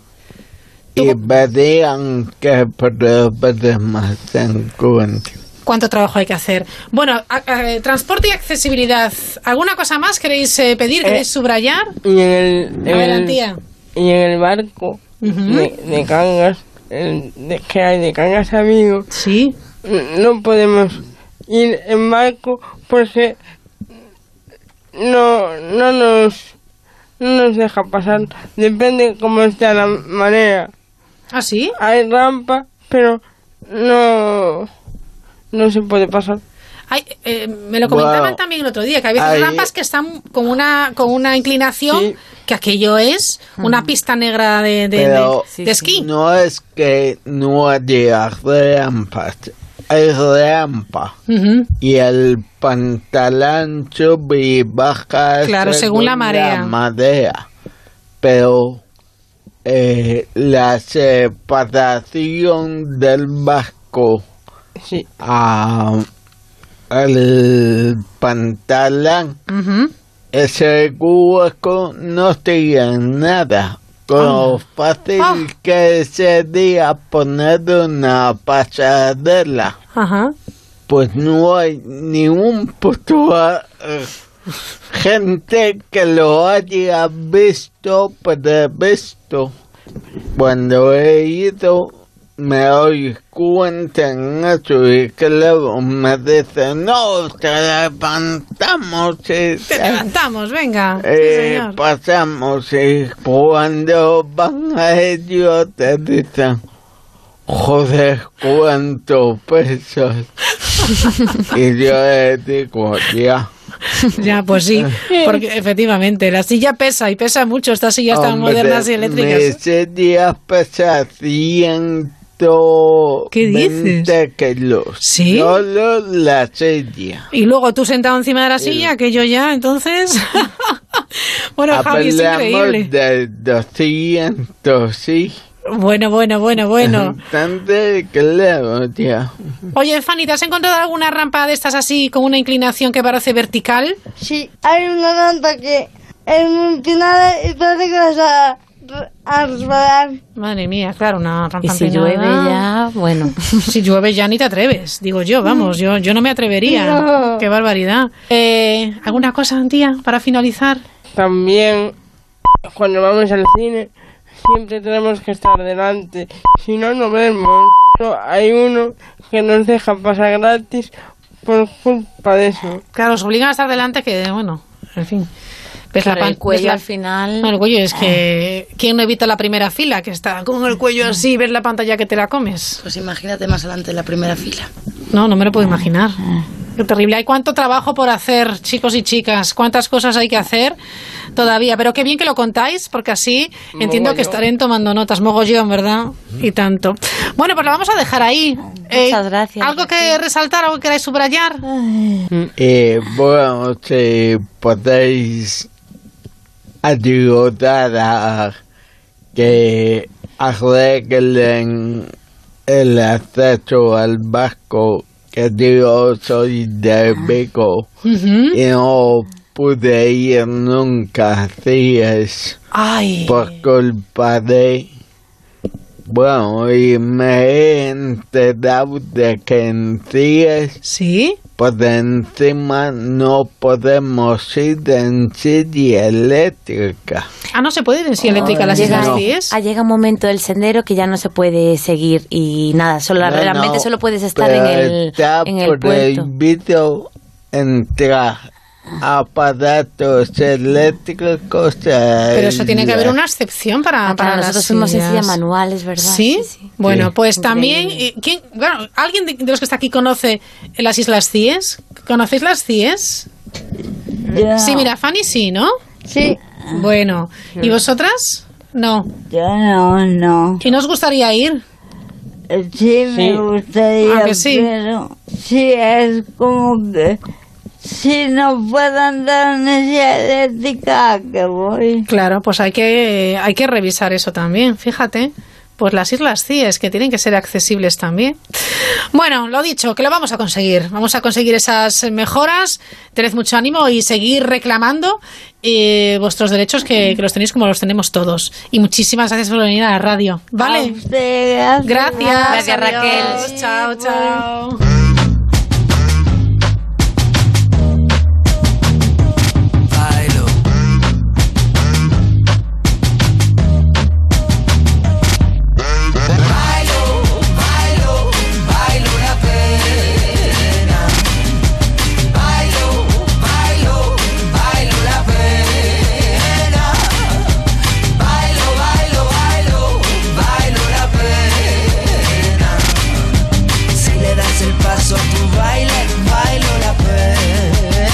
Bueno, pues efectivamente hay muchas cosas que resolver todavía. Personas eh, como nuestros invitados, como Antia, Javier, Sara y Fanny, que les resulta complicado viajar en grupo porque bueno, ellos van en silla de ruedas y no consiguen plazas suficientes, por ejemplo, en un tren, porque dice que a, lo mejor solo hay dos plazas eh, para sillas en los trenes, también en el transporte público complicado, en los aviones se quejan de que cuando les devuelven las sillas de ruedas, pues alguna vez están eh, estropeadas o defectuosas. Ellos tienen parálisis cerebral y quieren llevar una vida normal, ser independientes, eh, autónomos, pero se encuentran, por ejemplo, en que en el supermercado, en la tienda, todo está demasiado alto para ellos y siempre tienen que pedir ayuda. Se quejan también de que viajar en barco, en un barco, por ejemplo, aquí en Vigo, que cruza la ría de Vigo a Cangas, cuando sube la marea, cuando baja mucho la marea, esa pasarela que tienen para eh, acceder al barco está tan baja que es muy empinada y le resulta peligroso. O las Islas Cíes, fíjense ustedes, que dicen que no pueden ir con sus sillas eléctricas a las Islas Cíes.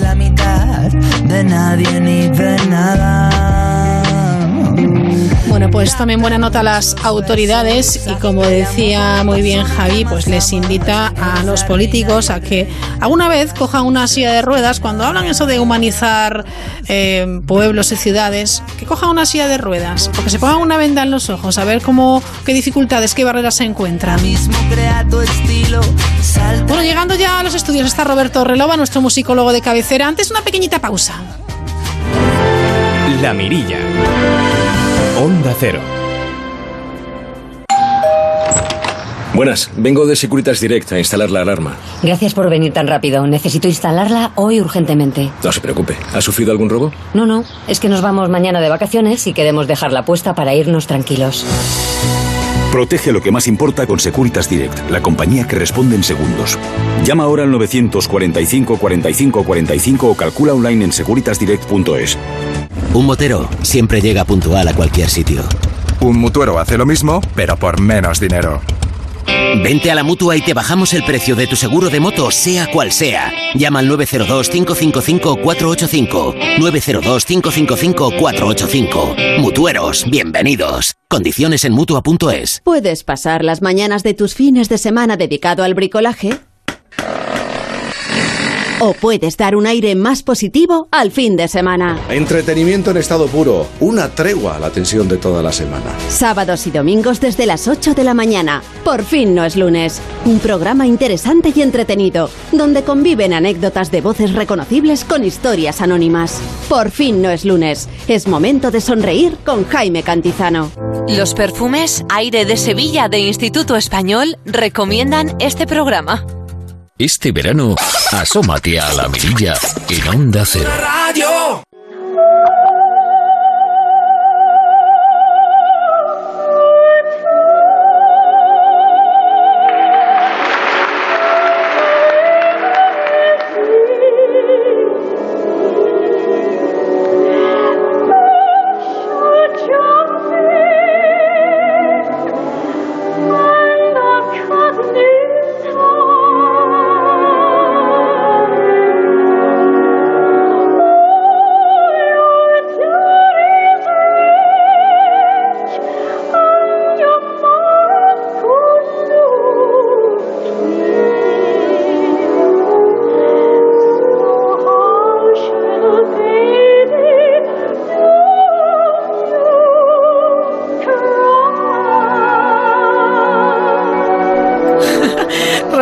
¿Qué tal? Buenas noches. Muy buenas noches. Mira, me sonrío porque está Ángel Mosquera en el control técnico haciendo, caray, ¿eh? Qué voz.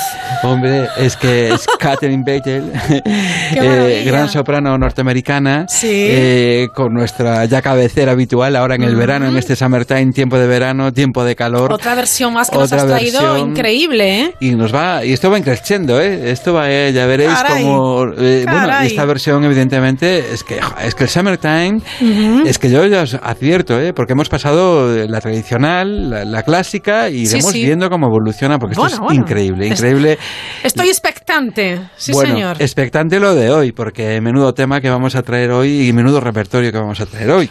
Hoy nos vamos a una isla. Efectivamente, la isla que además es... es eh, eh, es algo eh, metafórico, simbólico. Una isla, las islas encierran también mucho misterio. Mucha magia. ¿Verdad? Y ojo que hay siempre una pregunta trampa cuando te dicen, ¿qué te llevarías a una isla? No contesten nunca a ese. ¿Qué tres cosas? Es que esa es una pregunta de psiquiatra para ver que de verdad. Raquel se muere. No, es que de verdad, el tema de la isla. O sea, cuando ¿qué me te pregunten, yo no contesto. No, no sé, Yo no digo, a mí. Roberto Relova me ha dicho, no contestes. Yo no contesto. No, fuera bromas, fuera bromas, pero es que es cierto que el tema de la isla es un tema, lo has dicho muy bien tú, tiene Mm. una, un significado que tiene mucho que ver, una vez más, con el tema femenino. Eh, casi todas las islas, casi siempre hay un, un personaje, eh, digamos que un poco complicado o complejo, vamos a decirlo complejo, como una alchina, una circe, Sí, eh, brujas, sí. etcétera. Bueno, el tema de, de la Odisea, recordarlo simplemente, ¿no? Eh, excepto en algunas gloriosas, como vamos Ajá. a ver en este, en este programa, pero, pero es cierto que el tema de la, de la, de la, llevar una, cuando te dicen una isla, ¿qué te llevarías? Bueno, pues me llevaría pues un disco, un libro y no sé qué, y bueno, ya tu señora, tu esposa, tu amante o tal, no, o tu marido. Ah, pues es cierto, me había olvidado, ¿no? Por eso digo que ojo que hay que, Que que tiene tener mucho trampa. cuidado, que tienes Ojo una, que tiene una- Es una trampa. pregunta trampa, de verdad.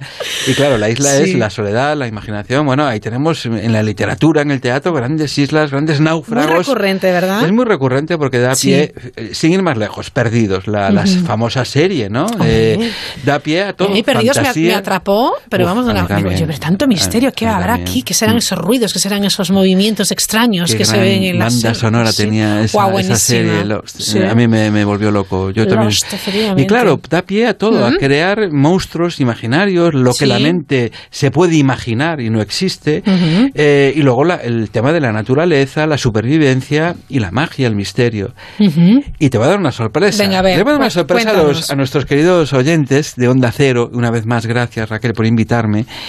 Porque la verdad, eh, la posiblemente primera ópera de la historia eh, que ha compuesto una mujer, es precisamente en el barroco, es una señora que se llama Francesca Caccini, que nace en 1587 y muere en Ah. 1640, Sí, sí. con lo cual eh, heredera dentro de la tradición del tránsito de la música final del Renacimiento hacia el barroco Sí. y el espectáculo operístico. Y se le ocurre nada más y nada menos que hablo de que las investigaciones musicológicas perdón, apuntan a que es posiblemente la primera ópera La primera escrita ópera escrita por, por una, una, mujer. una mujer. Una mujer, además, Ah. mm, valerosa, heroica. Yo la admiro mucho a Francesca, Francesca Caccini, hija de, también de un músico, por supuesto. Y su primera ópera precisamente va de la liberazione di Ruggiero de la isla de Alcina. Claro, la liberación de, Ru- de, Ru- de Ru- de Ruggiero eh, Sí. de la isla de Alcina. Alcina, sí. Un tema eh, muy recurrente en la Edad Media, en el Barroco. Hay muchas óperas como famosísima, la de Händel, por ejemplo, que se lleva eh, toda la, la fama y el Ujú. prestigio. Y esta es una ópera que la verdad, bueno, eh, vamos a escuchar además Vamos, un vamos pequeño a- fragmento. A conocerla, que no la conozco. Porque, eh, claro, eh, y muchas personas hoy en Sí. día van a descubrir, bueno, porque se habla mucho de la música de la mujer en el siglo XIX, en el XX, en el XXI, pero es que en el barroco fue una dura lucha la que Ajá. hubo porque por buscar puestos eh, de, de- de- Imagino, en las claro. cortes para poder estrenar, tocar, etcétera. Vamos, si te parece, a escucharla. bien, vamos a escucharla. sua sposa al filo amore sprezzò delle chiamata il vil semiate ma l'anima virtù di regoamente si aspettar col dolore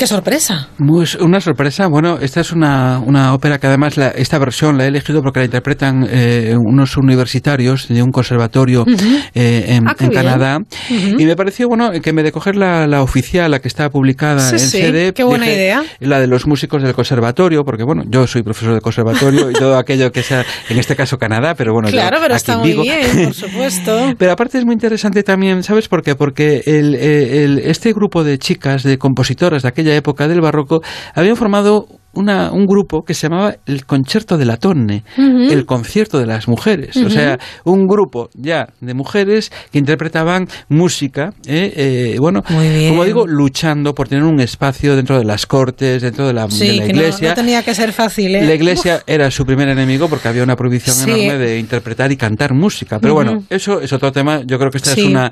Para hablar precisamente de la isla, porque la isla, como digo, va a ser un tema muy querido, muy recurrente dentro de la historia de la música. Y para eso nos vamos, si te parece bien. Tenemos más, ejemplos, ¿verdad? Más ejemplos, nada más y nada menos que al siglo XX con Benjamin Britten en, en un ciclo que es eh, en esta isla, en la que, bueno, la primera es, habla de que dice, deja que la florida música alabe, habla del poder de la música. Bueno, eh, Britten tiene una relación en, en, el siglo XX con muchísimos poetas, escritores, y es uno de los grandes defensores de la tradición, eh, desde Shakespeare, todos los poetas contemporáneos, modernos que le toca conocer a él, y decide poner siempre música a estos textos maravillosos. Y por eso, bueno, qué mejor momento que hoy, en verano, hablar de esta isla florida, de la de Benjamin Britten, cantando además nada más y nada menos que Barbara Bonney, esta Deja que la florida música alabe. isla,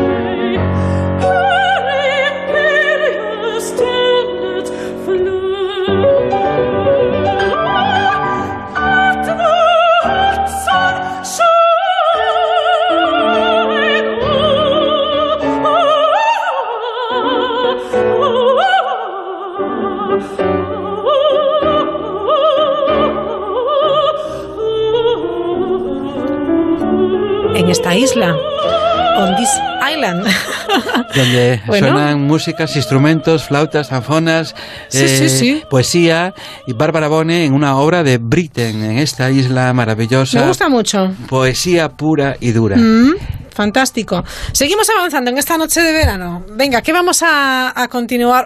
Ay, por favor, ¿qué me has traído ahí? Uy, una, otra sorpresa. Yo soy un chico de sorpresas. bueno, bueno, si se me puede llamar todavía chico. De Tempest, me encanta. Vamos a ver, porque aquí tenemos, ya verán, ¿eh? Esto es maravilloso. Bueno. Bueno, pues nada más. Eh, sí, eh, yo les suplico eh, que abran bien los oídos. Volvemos a Shakespeare. Sí. Y hay que hacer un sacrificio muy grande por consumir música del siglo XX y XXI. 21, pero les voy a sorprender. Shakespeare de nuevo, inspirando a un compositor que a mí me apasiona, de verdad. yo creo que lo mejor puede hacer una vida en la persona es contaminar, comunicar lo que a uno le gusta, porque si no, no sirve de nada. Pero en este caso yo creo que es muy interesante porque es una ópera de Thomas Hades un compositor inglés que es, digamos, como lo, mejor en este momento en el mundo. Eh, se ha dedicado muchísimo a la creación de, óperas, a la composición de óperas, eh, con muchísimo éxito. La última última. Está basada en una película de Luis Buñuel, el famoso El Ángel Exterminador, que se estrenó este año, 2019, en el Metropolitan de Nueva York. Al Metropolitan de Nueva York nos vamos en 2012 porque él estrena en, en, 2012 en el Metropolitan de Nueva York, la había estrenado antes en el Covent Garden, de Tempest, una ópera eh, que de nuevo es una isla, una isla en la que empieza con un naufragio, en la que diferente, claro, provocada por un personaje, en este caso masculino, eh, que que los lleva a esa isla mágica donde van algunos de los personajes a descubrir, pues eso, mucha magia, elementos mágicos y también el amor, ¿no? Pero ya veréis, ya veremos cómo se escucha esa tempestad. Es una, una versión increíble, Metropolitan de Nueva York, 2012. Atentos. ¿eh? Tomás Ades, eh, vamos a escucharlo. Eh, cuando tú nos digas, estamos de acuerdo, ¿verdad? Vamos allá. Vamos allá.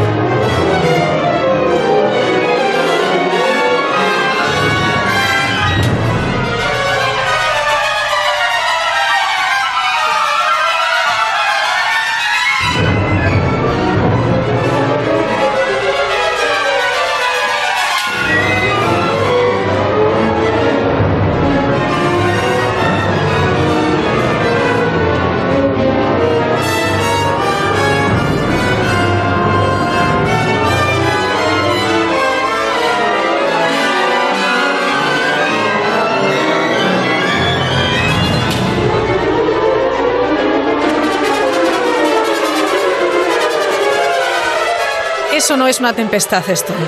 Ah, les, les, les, invito a que, a que vean la. Bueno, porque la escenografía es maravillosa. Es de Robert Lepage. ¿Eh? Es increíble. Eh, el propio director es, eh, de la orquesta es, uh -huh. es Thomas Hades, el, el director-compositor. es una producción de la Metropolitan 2012. Les insisto lo que dice Raquel, si lo pudiesen ver, sí. porque yo se lo he traído en DVD, mucho. es impresionante. Y además, bueno, todos los recursos, como acabas de decir, es una uh -huh. tempestad de verdad. Pues sin efecto, estamos hablando de música del siglo XXI música uh -huh. que tiene un componente de carácter descriptivo y es William Shakespeare. Claro, él es inglés, el, el compositor, y esa mirada siempre al, al, más grande de los literatos europeos, ¿no? evidentemente ingleses, pues que miran continuamente uh -huh. al teatro, a los símbolos, y como digo, a esta isla, esta isla mágica, en donde está dominada por un hombre, no, no es como una mujer como ocurre en otras Ajá, islas, sí. pero bueno, donde hay una gran historia de amor, varias historias de amor y de comprensión y de consenso final, pero bueno, todo el mundo ya conoce La Tempestad de, de, de William Qué maravilla, maravillosa. Bueno, seguimos avanzando un poquito más, eh, Roberto. Y avanzando además, eh, bueno, pues también a, a, una de las grandes eh, finales, eh, grandes óperas de, de, y de islas, uh -huh. porque es nada más y nada menos para los músicos, tiene un gran sentido la Ariadna Naxos. Sobre todo, ¿por qué? Bueno, primero porque Ariadna es abandonada, famoso sí. en esta isla, pero hay una ópera de, de Claudio Monteverdi desaparecida, solo conservamos el famoso Lamento de Ariadna. Uh -huh. Pero está Strauss, Richard Strauss, nuestro Strauss? gran compositor, queridísimo que aquí en este programa y que en el Teatro Real de Madrid ha vivido en los últimos meses pues con su famoso Capricho un, un momento increíble con la ópera Capricho. Ha sido bueno una, una la gran ópera de esta temporada de, de, de, Strauss. Y vamos a ver precisamente ese momento en que Ariadna se encuentra con un personaje que es Baco, el dios nada más Baco y que piensa al principio que es sí. la muerte pero luego eh, se da cuenta de que no. Y bueno y nace una, una, una, una escena espléndida que vamos a ver en ese famoso final que es una ópera que además bueno una ópera muy compleja uh -huh. en el sentido de los significados pero ya verán yo me quiero que me queden en esa isla Naxos la magia de los sonidos que van y vamos a escuchar además una versión maravillosa porque es Jonas Kauman en el uh -huh. papel de, de, de, Baco y Emily May eh, Maggie, Emily eh. Maggi en el papel de, de, Ari, Ariadna sí. con lo cual eh, vamos con lo cual tiene que ser impresionante impresionante ¿no?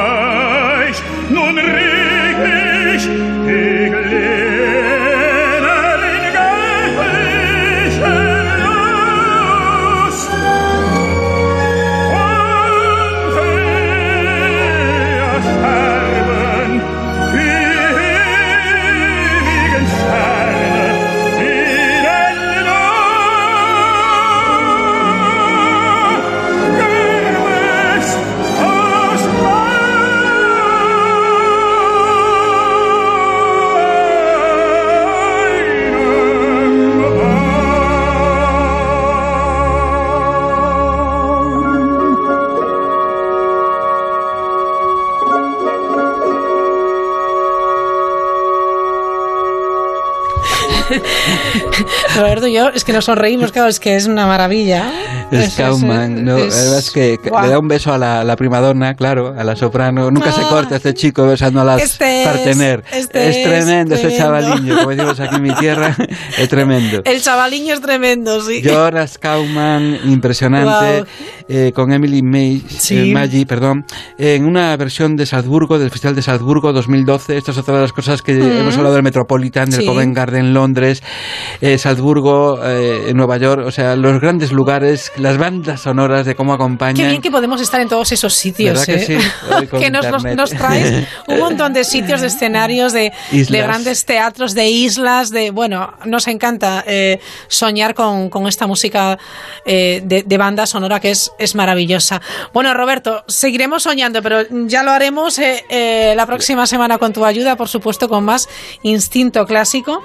Oye, tú sigue investigando y sigue buscando cosas para traernos al programa. Por supuesto que sí, es un placer, un honor estar con vosotros. Gracias, Robert. Buenas Muchas noches. Gracias, adiós. gracias, Raquel. Gracias.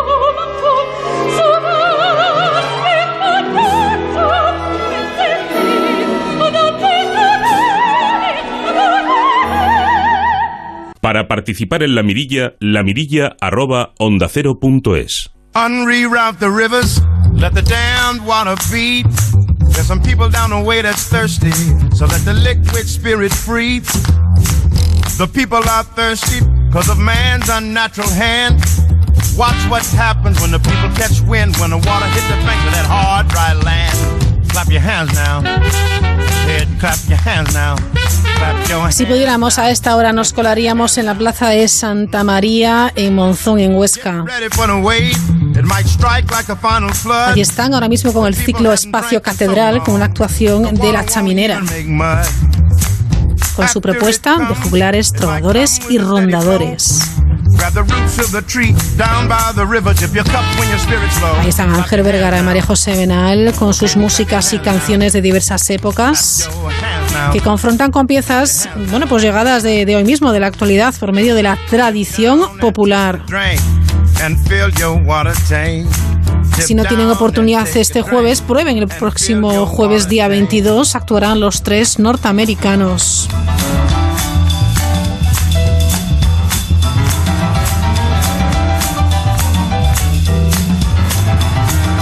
Si pudiéramos también nos colaríamos ahora mismo el Festival de Música Antigua y Barroca de Peñíscola en Castellón. Vigésimo cuarta edición. Hoy con los valencianos Capela de Ministers que llevan el grial al escenario. Mañana música ficta son de Madrid. Van a escenificar el espectáculo, eso será mañana viernes, lucidísima Mi Estela, música en tiempo de Bárbara Strozzi en el 400 aniversario de su nacimiento.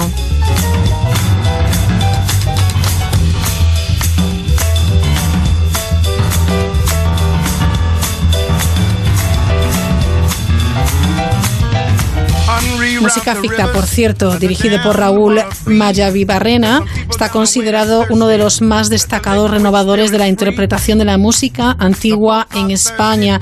Desde que se fundió en el año 1992, ha realizado giras y conciertos por los festivales nacionales más importantes.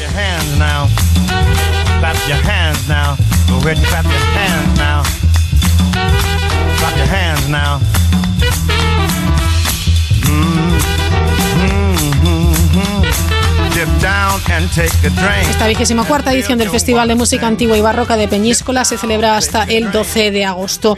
Mañana regresamos, mañana es viernes, lo haremos también con más cultura y más propuestas de la agenda cultural con nuestro compañero Edu Yáñez, que lo tiene difícil ¿eh? para resumir en 15 minutillos lo más interesante que, de lo que podemos disfrutar este verano pero eso será mañana. Regresamos a la mirilla a las 9, las 8 en Canarias. Por el momento nos vamos alejando. Nos despedimos atentos a las noticias, como siempre, de nuestros compañeros informativos de La Brújula. Disfruten de esta noche de verano. Adiós.